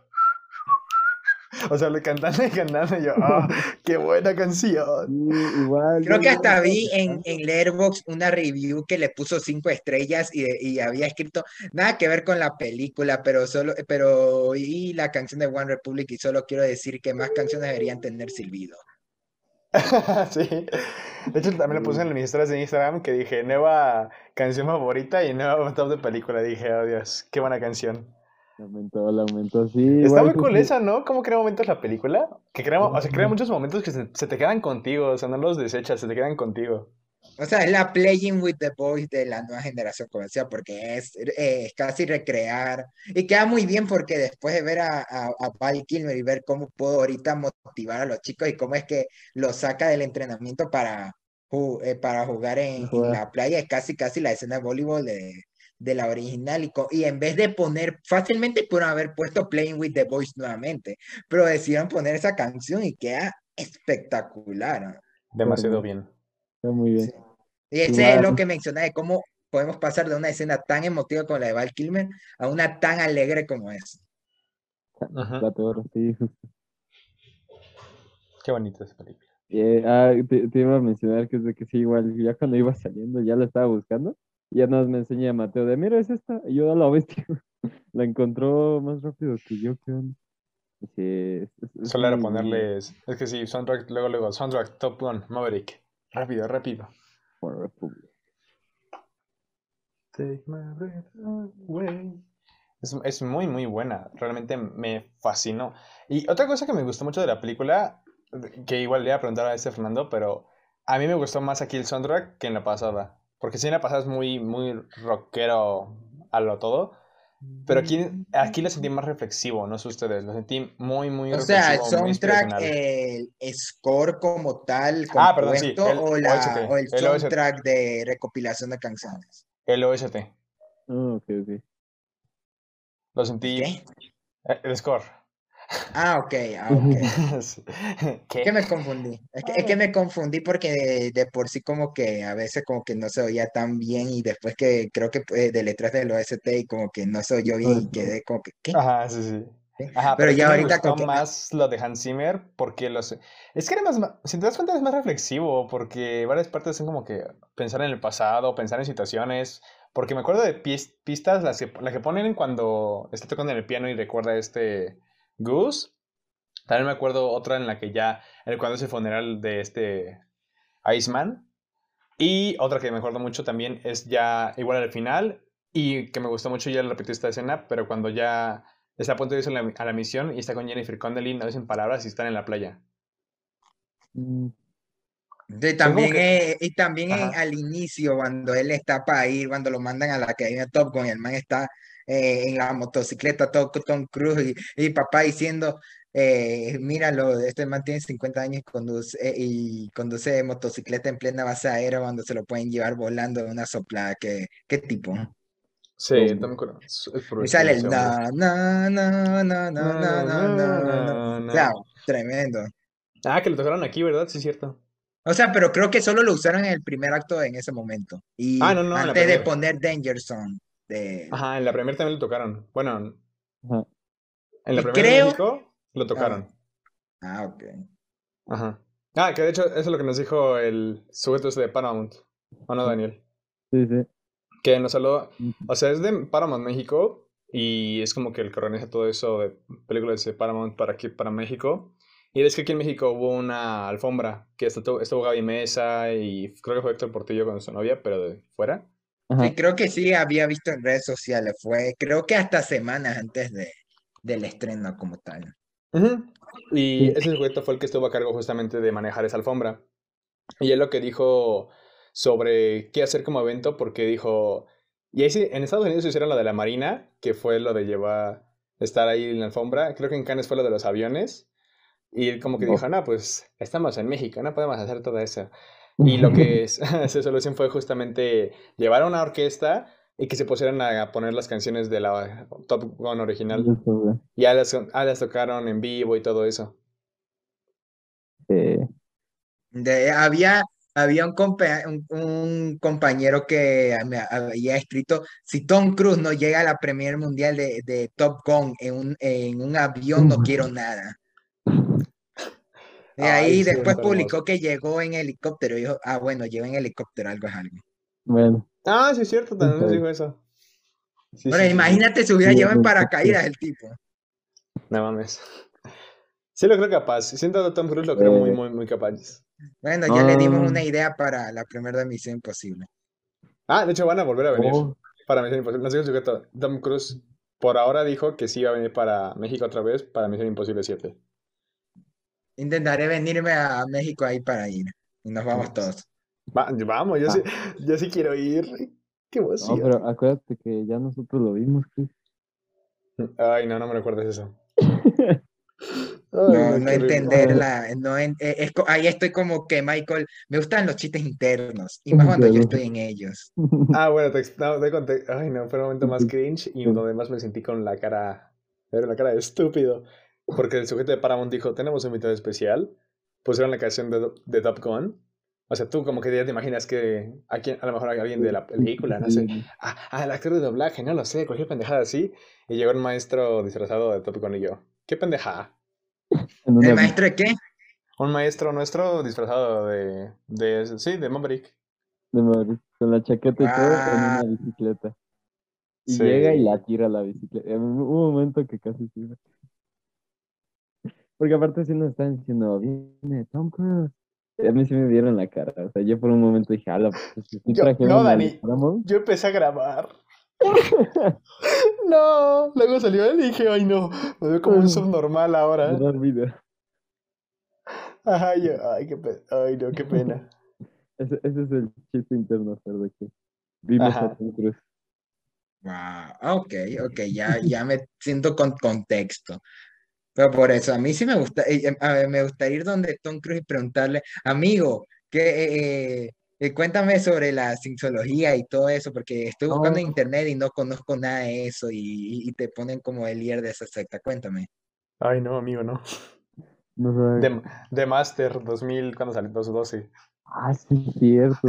de Master. Ya, ya, vamos a ver ahí a Carlos Mineros, amigos. Es que yo estoy investigando, es que yo de la nada me, eh, me, eh, me, enteré recién de que el man era parte de la cienciología y, yo investigando sobre qué es la cienciología y nadie, en internet nada me da una respuesta clara, así que preguntarle al mismísimo Tom Cruise ahí, entrevistarlo. Señor Cruz, a ver, explíqueme, por, eh, por favor. No, no, no, quiero ser parte, pero, pero, pero información que cura. ¿Cómo le ayuda? Creo, creo, que se, creo que se enoja si le preguntan de eso, ¿no? Yo creo que sí. Sí, Porque se enojó. Se enojó justo.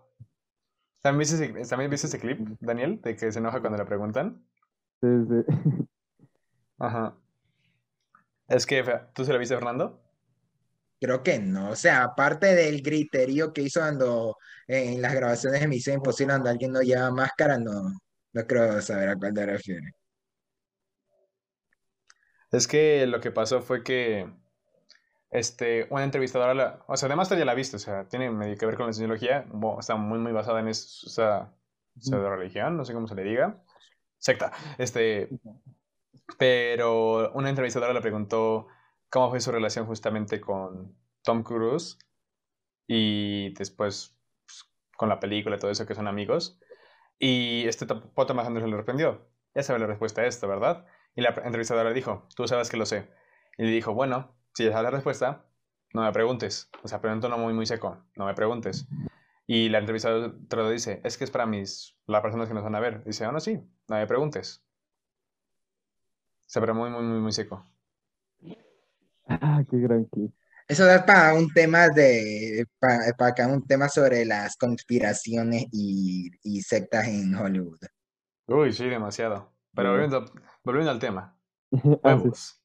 Eh, técnicamente es del tema, tiene que ver con Tom Cruise. Es cierto, es cierto, es cierto. Tom Cruise. ¿Héroe o reptiliano? O simplemente un ser que, que, no es humano como tal. Es Tom Cruise. Cada día creo más eso. Está muy loco ese hombre. No, no sé cómo hace tantas cosas y a esa edad joven, se arriesga. Creo, que se creo que toma más riesgos ahora que es viejo que cuando era joven. Sí, Se me hace muy, muy curioso. What the fuck? Ese secreto se pone más viejo y más loco. La cienciología te cambia, te hace más fuerte. Más rudo. Ajá, es realmente es como que, what? y que eso es lo, lo, que lo diferencia de los demás, de las demás estrellas de acción. Por eso mismo. Porque no creo que La Roca, por más fuerte, fuerte que sea, le haga una escena como ahorita en la emisión imposible que se lanza en un barranco con motocicleta y todo. O fácilmente en Ghost Protocol, lo de subirse a la Torre de baile. O en Tropic Thunder hacer el baile con prostéticos y todo. Maravilloso baile. Hermoso, demasiado hermoso. Sí, eso me gustó mucho eso. Creo que, o sea, fuera de Misión Imposible, es que yo no he visto tanto de Tom Cruise fuera de eso últimamente. O sea, actualmente, en Oblivion, en Oblivion hace también ese tipo de citaciones, o en La Momia, algo no la tuvo que haber visto, ¿hace eso o, o no solamente en estas dos películas lo ha hecho? Oh, vi las dos, pero no, eh, o sea, no recuerdo como justo una escena de acción, así que lo... Es que ahí yo creo que en la momia ahí sí son computarizadas, porque en la escena en la que se cae todo el avión con lo de la momia y todo eso es full computarizada. Ahí no, ahí no fue de verdad, ahí imposible, eh, eh, difícil. Y creo que ahí no hay ninguna. Y en Oblivion es, en el, es técnicamente en el futuro desolado y todo, así que no creo que le dieron tanta chance a Tom Cruise ahí de, de experimentar. Así que justo creo que esas son dos de las últimas producciones, o hasta esta, no sé si tú lo ubicas, Night and Day. Mm, no. Él la hizo con Cameron Díaz del 2010, eh, una de las primeras películas de James Mangold. Encuentro explosivo se traduce, ¿no? ¿O se llama esa, esa. Ah, Big Parties me súper aburrió. E, es bien absurda. Es Tom Cruise burlándose de Tom Cruise, técnicamente. Y hay varios momentos en que Tom Cruise se lanza de un auto a otro y sí se siente un poco computarizada. Así que creo que ahí hay varias partes. O hasta el filo del mañana, o sea, hasta el filo del mañana se toca, pero al filo del mañana es peliculón comparado a cualquiera de las tres que mencionamos ahorita. Tampoco la he visto. Yo te digo que quizás eh, al filo del mañana es de los blockbusters más infravalorados de la década pasada, así te la recomiendo. pero según yo es muy conocida. O sea, pero es que con el tiempo como que le fue mal en taquilla. Le, ah, con el tiempo... Sí, es de los, eh, fue de los fracasos más grandes de, de, su año. Yo pensé que le había ido bien porque se confirmó secuela, según yo. La razón por la que la secuela se demora tanto es por el fracaso que fue. Solo que al parecer Tom Cruise y este Christopher McQuarrie, eh, como que después de las de Misión Imposible, dicen que quieren sacar adelante el borrador que está esa secuela. Entonces, pero aún así te la ah, recomiendo bastante. Ahorita con todo de Tom Cruise eh, está, está, en HBO y en Netflix. Netflix.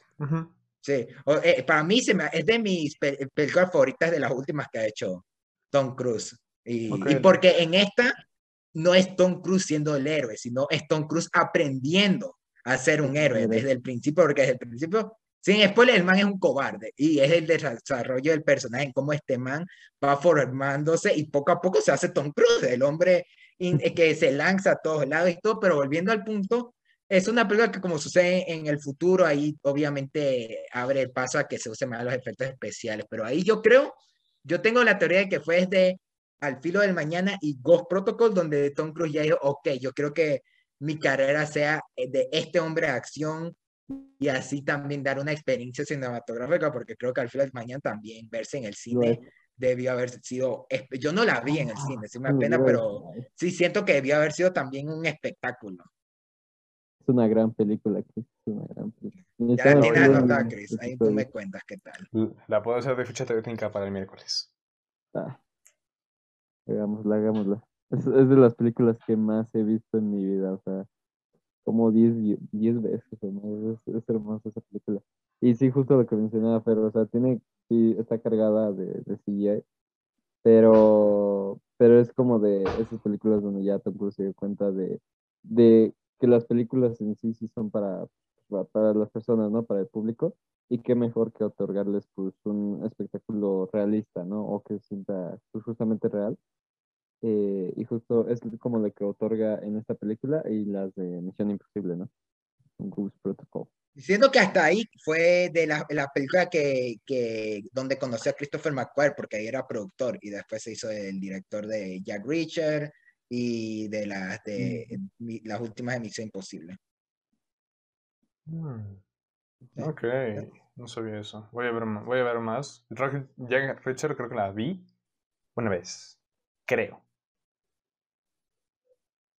No sé, últimamente he visto más a Tom Cruise, pero he visto lo antiguo. Lo puro antiguo. No he visto nada casi nuevo.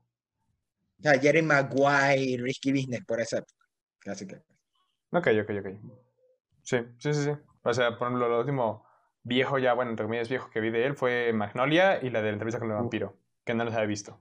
Ah, yo recién por primera vez me vi entrevista con el vampiro y está bien, está bien curioso. A mí me encantó esa película, pero que ahorita pensando Tom Cruise haciendo de vampiro, o sea, ¿Quién se lo hubiera imaginado? Y de villano. ¿Quién se lo hubiera imaginado? Me encantó a mí. Ajá, pero es lo, último que vi, pero... Bueno, ¿quieren, sacar, ¿quieren destacar, muy Wikipedia, destacar algo más de Top Gun Maverick? Mm, Yo por ahora no se me ocurre nada. Creo que ya acabé. Sí, creo que, eh, creo que yo también, o, no sé si Daniel tiene otra cosa que decir, después se me ocurre. Igual no, igual, no, ya me secó. That's what she said. what, that's what he said. Este, ok, entonces ya para pasar, a, pasemos a las conclusiones de la peli para ya despedirnos. Ya nos quiere votar el Christian. No, de hecho quiero que quiero hacer algo raro y quiero que dure este episodio lo mismo que dura la película, porque ya va a acabar. ¿Cuánto le falta? Como 10 minutos. Sí, 10 minutos. No. O sea, podemos darle 5 minutos, podemos darle 10 minutos. Ok, de silencio, aquí silencio. Igual, hasta mira, eh, eh, eh, Guerra, de Mundo, Guerra de los Mundos en 12 minutos acá, casi que casi, entonces acabaríamos casi a la par. Ok, ok, rápido. Saquen, saquen un tema de Top Gun o, uno o dos para que hablar y nos quedamos en silencio. Ah, sí, casi no hablamos de la primera, si te dan cuenta. Sí. A ver, sí, a ver, tengo algo que decir de la primera. De hecho es curioso. Ah, no, sí, ¿sabes qué? Ya me acabo, de acordar algo de las dos justamente y que me gustó mucho en la, en la segunda. La fotografía me gustó demasiado. La fotografía. Uf, Dios mío, la fotografía. Yo sé que la fotografía no es nada más que se vea bonito, claramente. Pero para empezar, sí se ve muy, muy bien. O sea, podría decirse que abusan un poquito de, los atardeceres. Se puede decir, pero que lo dejo pasar porque sí es muy, es muy, muy ochentero de atardecer. Fotografía ahora. Ah, lo entiendo, ajá, lo entiendo, pero digo, ok, ok, te lo dejo pasar. Se ve realmente bien, y, y no solo por la fotografía por, visualmente, sino desde el punto de vista de los planos que usan. Creo que los planos que usan influyen mucho en que incluso esta vez funcionen mal las persecuciones de avión y hasta los momentos. Porque realmente se sienten muy, muy, muy buenos los momentos. Por ejemplo, en la primera, yo entiendo, o sea, era más difícil grabar los aviones en combate, totalmente entendible. Pero muchas veces no pasábamos el corte, corte, corte, corte, corte, corte. Por ejemplo, ahorita se puede ver que, o sea, no se ve tanto, por ejemplo, el exterior, sino más el interior. Y de hecho, me gusta que en esta segunda sí es más o menos parecido a eso, pero como que te manejan más las tensiones y hasta tú mismo que no, que no, sabes, no sabemos nada de aviación, hasta donde yo sé, este, no conoces mucho de esto, pero como que identificas lo de homo en el aire, ok, como que las fuerzas G, justamente, la, el match, llegar a tal punto de match, justamente, y la misma película te, deja como que estos términos en claro para que ya una vez que dicen tales frases o cosas así, como que tú mismo ya digas, oh Dios, o sea, viene esto, tal cosa, viene esto. Y como, también, cómo las graban con los, ajá, con los planos, ya sea agua afuera de los aviones o dentro de los aviones, se hacían muy, muy, muy, muy, muy estresantes y me gustaba mucho. Igualmente, visualmente me gustaba demasiado, repito. Uno de mis planos favoritos es cuando ya está este Maverick con Jennifer Connelly. Cuando están afuera, me gusta mucho ese plano porque es puro silencio, el soundtrack de Hans Zimmer al máximo. Y es que ahora sí como que apreciar el momento y apreciar esa, esa despedida que tiene Maverick justamente para irse a la misión. E igualmente en la primera noté... Es que la primera es fotografía muy ochentera, donde destacan más que nada luces, atardecer y así.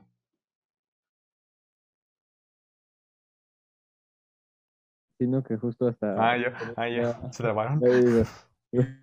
que, que, o sea, hoy que vi la primera dije, wow, o sea, hasta hasta recrean la escena inicial de que pues es, es, esto, ¿no? De que apenas cuando van saliendo los, los, los, los, aviones, eh, dije, o sea, wow, o sea, hasta replicaron eso y lo hicieron que se viera aún mejor, porque así justo lo de la fotografía que mencionas, cuando vi de que, pues sí, no, justamente por los problemas para, para, para así grabar de, de veras eh, en eh, estos dos vuelos, eh, sí, sí me sentía, o sea, no me sentía tan inmerso. Y que justo era algo que quería contar igual hace rato que hizo muy bien Maverick en crear esta tensión con lo de la misión, la misión que tal cual va a ser imposible. Eh, y justo vi que en la primera como que no hay tanto eso, o sea, no hay como la, la gran misión, ¿sabes? O de, ok, vamos a ir a, hacer esto, ¿no? Prepárense, tal, tal, y así. O sea, es muy, no, te genera así la atención ya cuando está pasando la acción, pero antes de ello no te genera nada. O sea, no, no te, no, no me va creando eh, esta, esta atención, ¿no? Que, que sí funciona muy bien en Maverick. Entonces siento que por eso eh, eh, se me caía a mí un poco la, la, la, primera, la primera Top Gun. y, ya creo que ya. Y, y qué gran fotografía, luego. Muchos atardeceres, sí. Me pues, gustó lo que dijiste de la gran emisión, porque sí cierto, pasa lo mismo en la original, de que es como que pasa todo esto, se gradúan y de la nada es como que, caballeros, hay una misión. Otra misión. Ajá, una misión. Para, caballeros, esta es una película, tiene que haber un clímax. Aquí hay una misión. Así, lo, así lo sentí tal cual. Esta es una película, tiene que haber un clímax. Toman una misión. Y me gusta que en la segunda está muy cool, de hecho, que es como que el preparamiento para esta misión y lo padre de eso es que ya el público ya, ya conoce las técnicas que tienen que hacerse en la misión. Y una vez que ya pasa la misión, como que igual ya sientes como que este sentimiento de, ok, todo para lo que nos preparamos, todos, después de tanto momento de tensión, después de todo esto, llegó el momento, ajá, llegó el momento decisivo, o sea, es muy, muy simple, pero te lo manejan muy, muy bien. Y ya tú ya vas directamente a decir, ok, ya no es un entrenamiento, ya es la jugada final. Tienen que pasar a tal velocidad, tienen que esquivar tales montañas, tienen que bajar, tienen que apuntar, tienen que disparar en tal objetivo solamente dos veces y dando en el blanco, y tienen que aguantar las fuerzas G y después de eso tienen que esquivar los misiles. O sea, realmente tú como público ya conoces todo eso y es como que ya vas con la tensión de, oh, saldrá bien, no saldrá. Siento que por eso funciona, ¿sabes? Porque ya conoces las situaciones, ya conoces los riesgos, estás como los pilotos, como que ya te... O sea, ten, en cuenta todo esto, ya conoces la misión, ya conoces los riesgos, te preparas toda la película para este objetivo. Tienes el soundtrack de Hans Zimmer, tienes el maldito sonido maravilloso, tienes la gran música, la gran fotografía, la buena dirección, las actuaciones. O sea, como que todo converge ahí tal cual para que sea un momento maravilloso. Sí, sí, justo, justo. O sea, lo, lo que mencionabas, ¿no? O sea, el espectador está atento de que tiene que salir, o sea, tiene, tiene, tiene que salir. Porque justo, por ejemplo, cuando empieza a fallar esto, o sea, el milagro uno ves de que sí resulta, pero justo cuando ya este, el personaje... Falla el radar. Ajá. Falla el radar, entonces el de ya, a ciegas a la bestia. Y es de, uff, o sea, ese momento está muy tenso. Y más cuando uno quiere avanzar él, o sea, como que aún lo sigue pensando y pensando, es de, dude, ya estás aquí, haz, haz algo. Ajá así, pues, e, el, el, que funciona muy bien, o sea, la, la sabe generar muy bien. Y justo que en la primera no, no hay tanto, o sea, ese conflicto en los aviones, con, que no te genera tanto, de hecho, sí, o sea, a mí cuando estaba en la primera, sí, como lo que más me interesaba, era pues más un poco la relación de él entre Ghost y también pues el coqueteo que tenía con, con, con el personaje de, que fue el nombre del personaje ahorita, pero, pero bueno, con, con ella, con, con, con la Ruby. Eh, y siento que en estas es un poco las dos y más que nada cuando ya sabes que va a iniciar el combate es de esto puede salir muy mal, o sea, se puede perder vidas aquí. Eh, entonces, sí, nada, o sea, creo que eso, lo hace muy bien. Está Top Gun Maverick. Gran película. Tú, Fernando, ¿qué quieres decir de la foto de igual, de la estructura de la historia? De la historia, no de la fotografía. de las dos, o sea, de las dos. Creo que, eh, que de por sí el apartado de fotografía, cuando se trate del realismo, del hiperrealismo, así por así decirlo, sobre la escena de vuelo y todo, ah, están súper bien hechas. Creo que eso hace, habla mucho del apartado técnico en general, porque la fotografía podría verse bonito y todo, pero también ayuda mucho a, a con la edición y todo a que se sienta la escena de tensión y creo que es la razón por la que en el cine funciona tan bien estos momentos. Mira, justo estoy viendo que la escena de Iceman en la que le dice, You're be my wingman, no, you can be the mine. No, no, no, no, no, no, no, Cuando vi eso me acordé de Tarantino. ah, sí, ¿verdad? Ah, por supuesto. Su teoría de que es homosexual. Ajá, pero que tiene Fernando. No, pero, pero, pero eso en general, siento que, que, que de no ser por el buen trabajo de fotografía no, no se hubiera sentido tan genial las escenas de vuelo, siento que por eso. Como también en, en, la última emisión Imposible, que la escena en la que este, eh, Tom Cruise se lanza en el paracaídas con Henry Cavill, este, eh, en parte casi la mayoría de la escena es auténtica, de que se tiraron ahí con la cámara y todo para grabar a, a Tom Cruise y se siente real por eso mismo. Y creo que eh, vamos otra vez al tema de, del compromiso de Tom Cruise con el hacer lo, lo más grande posible la, la experiencia de la película. Sí. Ay, sí, cierto ese momento de Tom Cruise. Oh, Dios. Me dieron ganas de, de verme novelas de Misión Imposible. Ya como ahorita ya todo, es, todo el mundo es fan de Misión Imposible. Yo no sé de, desde cuándo, pero pero bacán, bacán. Yo en pandemia me hice un maratón de todas, porque dije, quiero hacer un ranking y me hice maratón. Yo sí me acuerdo, yo sí me acuerdo, pero ahorita aprovechando, eh, debería proponer en Palomitas hacer un eh, especial de Misión Imposible, pero creo que lo pensaremos para cuando se acerque nomás. Yo lo voy a hacer, yo sí lo voy a hacer, y la verdad cuando le dije, va a haber un episodio de la saga de Misión Imposible en siete y medio, pero igual cuando salga a las 7. también. Sí, es que es el espectáculo, neta. Aparte que también no solo el espectáculo, porque espectáculo se puede hacer no tan fácil, pero se puede hacer. Bueno, es más que sea real, pero también es como saber filmarlo, justo, ¿no? Cómo saber, saber cómo filmar ese espectáculo, porque sea, justamente esto, al tener como que tomas reales y hacerlo tú mismo, tienes que cuidarlo porque no puedes hacerlo como, sí, te vamos a lanzar 10 veces del avión. No, o sea, tienes que saber cómo filmarlo, cómo hacerlo para que, número uno, funcione la escena, número dos, estén seguros, número tres, saber pasarlo ya en la sala de montaje y que se sienta la, la tensión, justamente. Sí, creo que por eso es que contratan a Joseph Kosinski.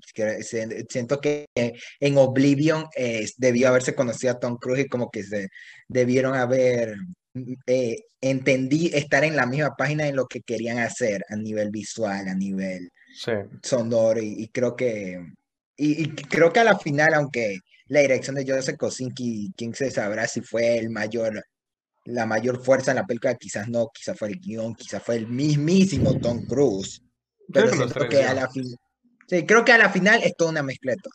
Una mezcla de todo y creo que por eso es que salió tan bien. Realmente, sí, realmente pienso lo mismo. También pasa lo mismo. Siento que visualmente se ven muy bien porque igual va viendo los blockbusters. O sea, hay muchos blockbusters que incluso de La Roca, Ryan Reynolds, que no tengo nada en contra de ellos. Pero no ven muy. O sea, aparte de que son CGI, ya en fotografía no son muy atractivos de ver por así decirlo. No, no son realmente atractivos de observar, no hay frames que digas, wow, qué bonita iluminación incluso. Es como que eh, es como que iluminación normal, me sirve.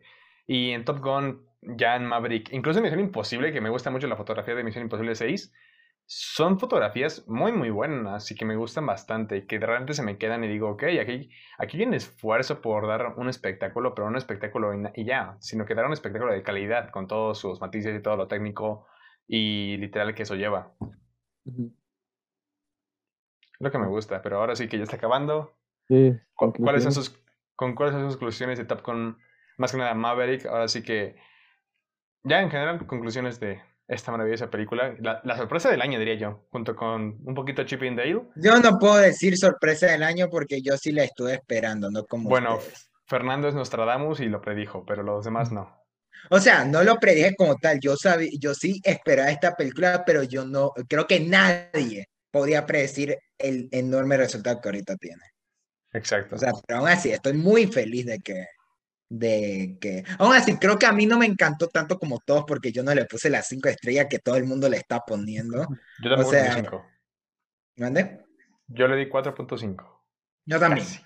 pero, yo veo a pura gente diciendo que le pusieron las cinco estrellas y como que no llegué a... Eh, yo creo que por eso, por ya el tener esa expectativa, evité la sorpresa que, que quizá es el punto extra que muchos tienen de esta película, pero aún así, aún así, para dar mi conclusión rápida, eh, aún no eh, para mí es la segunda mejor experiencia en el cine del año. La primera es Everything Everywhere All at Once. Ya, Intenté decirlo lo más pronto posible para que Chris, porque yo sabía que una dijera everything, este, este tipo iba a gritar.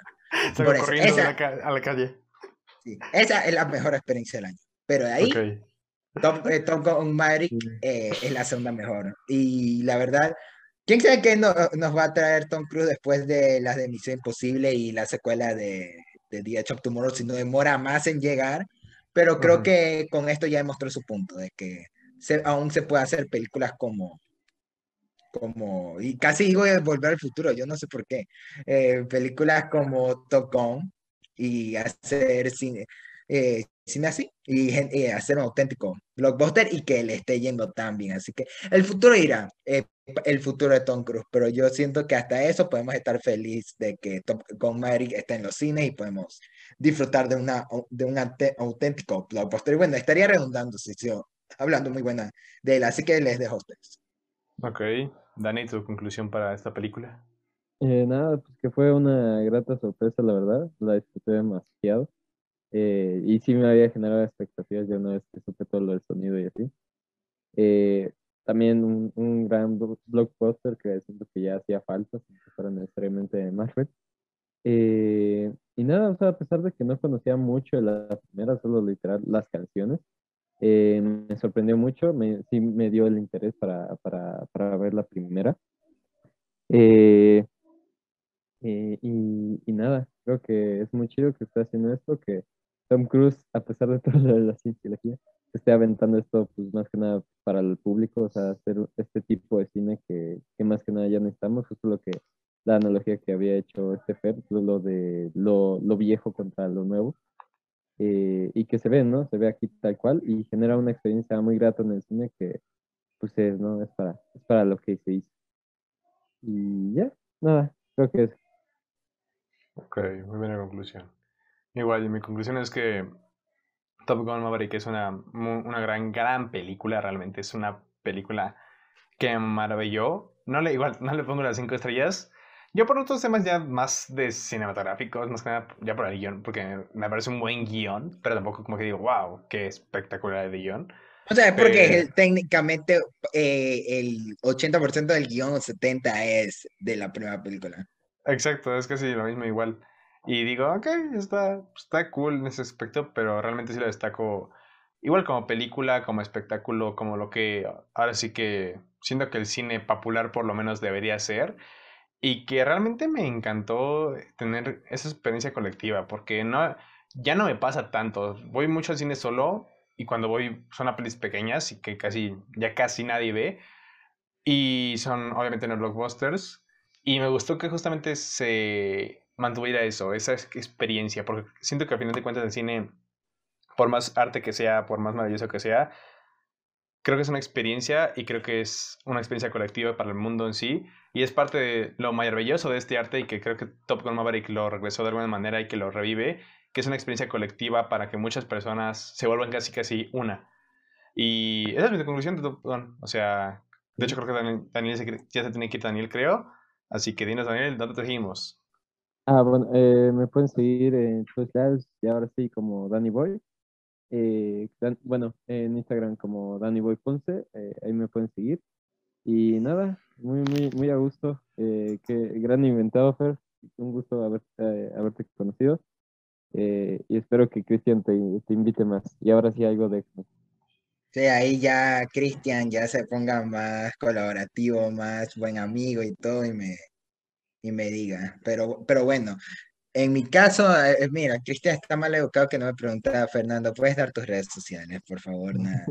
Te iba a preguntar eso, pero si quieres ya no te pregunto. Ah, bueno, yo lo digo, porque ya estoy aquí, puedo hacerlo. Bueno, me pueden seguir. me, pueden, seguir en Palomitas en Serie, mi podcast semanal con mi grupo de amigos que hacemos cada semana diferentes temas. Y nuestro último episodio fue el especial a Tom Cruise, donde hablamos de Top Gun. Ahí pueden escuchar también el episodio de Doctor Strange, el especial 007 y más. Ahí ya, yo ya no digo los futuros temas porque se pueden cancelar o cambiar a última hora, pero ahí ya estamos viendo para eh, el siguiente y entre ahí, lo que sí puedo mencionar es que estamos ya preparando desde ahorita y a ver qué podemos hacer con The Boys, Obi-Wan eh, y algunas cosas que se vienen ya en, en las próximas semanas. Muy bien. Que de hecho Obi-Wan me está decepcionando un poquito. Poco a poco, ¿verdad? ¿Cómo es que, cómo es que uno espera tanto de Obi-Wan, pero que yo en mi caso yo no estaba esperando tanto de The Boys y ya ahorita ya me volví el fan que todo el mundo es de, de The Boys? The Voice me está encantando, pero Obi-Wan lo esperaba mucho. Estoy viendo y no me está encantando. está cayendo. Ya sé. Eh, a, mí me está gustando, pero eso ya es tema para otro episodio. Ajá, pero bueno, yo pueden seguirme, bueno, siguen en las redes sociales de A7 y medio, que es Adam Driver Fan Account. No olviden seguirme a mí en Instagram como Cristian Bajo Cinema y en Letterboxd como Cristian Z Sánchez. Y eso sí, todo, todo por esta ocasión. Recuerden que por ahora los episodios van a pasarse los lunes, tal vez viernes igual, no sé, estoy viendo cómo acomodar esta pendejada. Y bueno, ya en, dos episodios más, dos semanas más, y vuelve el cast original de 7 y medio. Pero mm. por ahora vamos a hacer solamente Daniel y yo. Y puede que el siguiente episodio sea ya ahora sido Danny Darko o de Everything Everywhere All at Once, quién sabe. Uh, la mejor película del año. Cállate. Y ya después de eso ya saben, va a venir la trilogía de Wolverine, así que estén atentos a eso. Y bueno, gracias otra vez. Perdón por la tardanza en teoría, pero ya los dijimos. Y buenos, gracias por estar aquí. Nos vemos en la siguiente semana. Bye. Bye.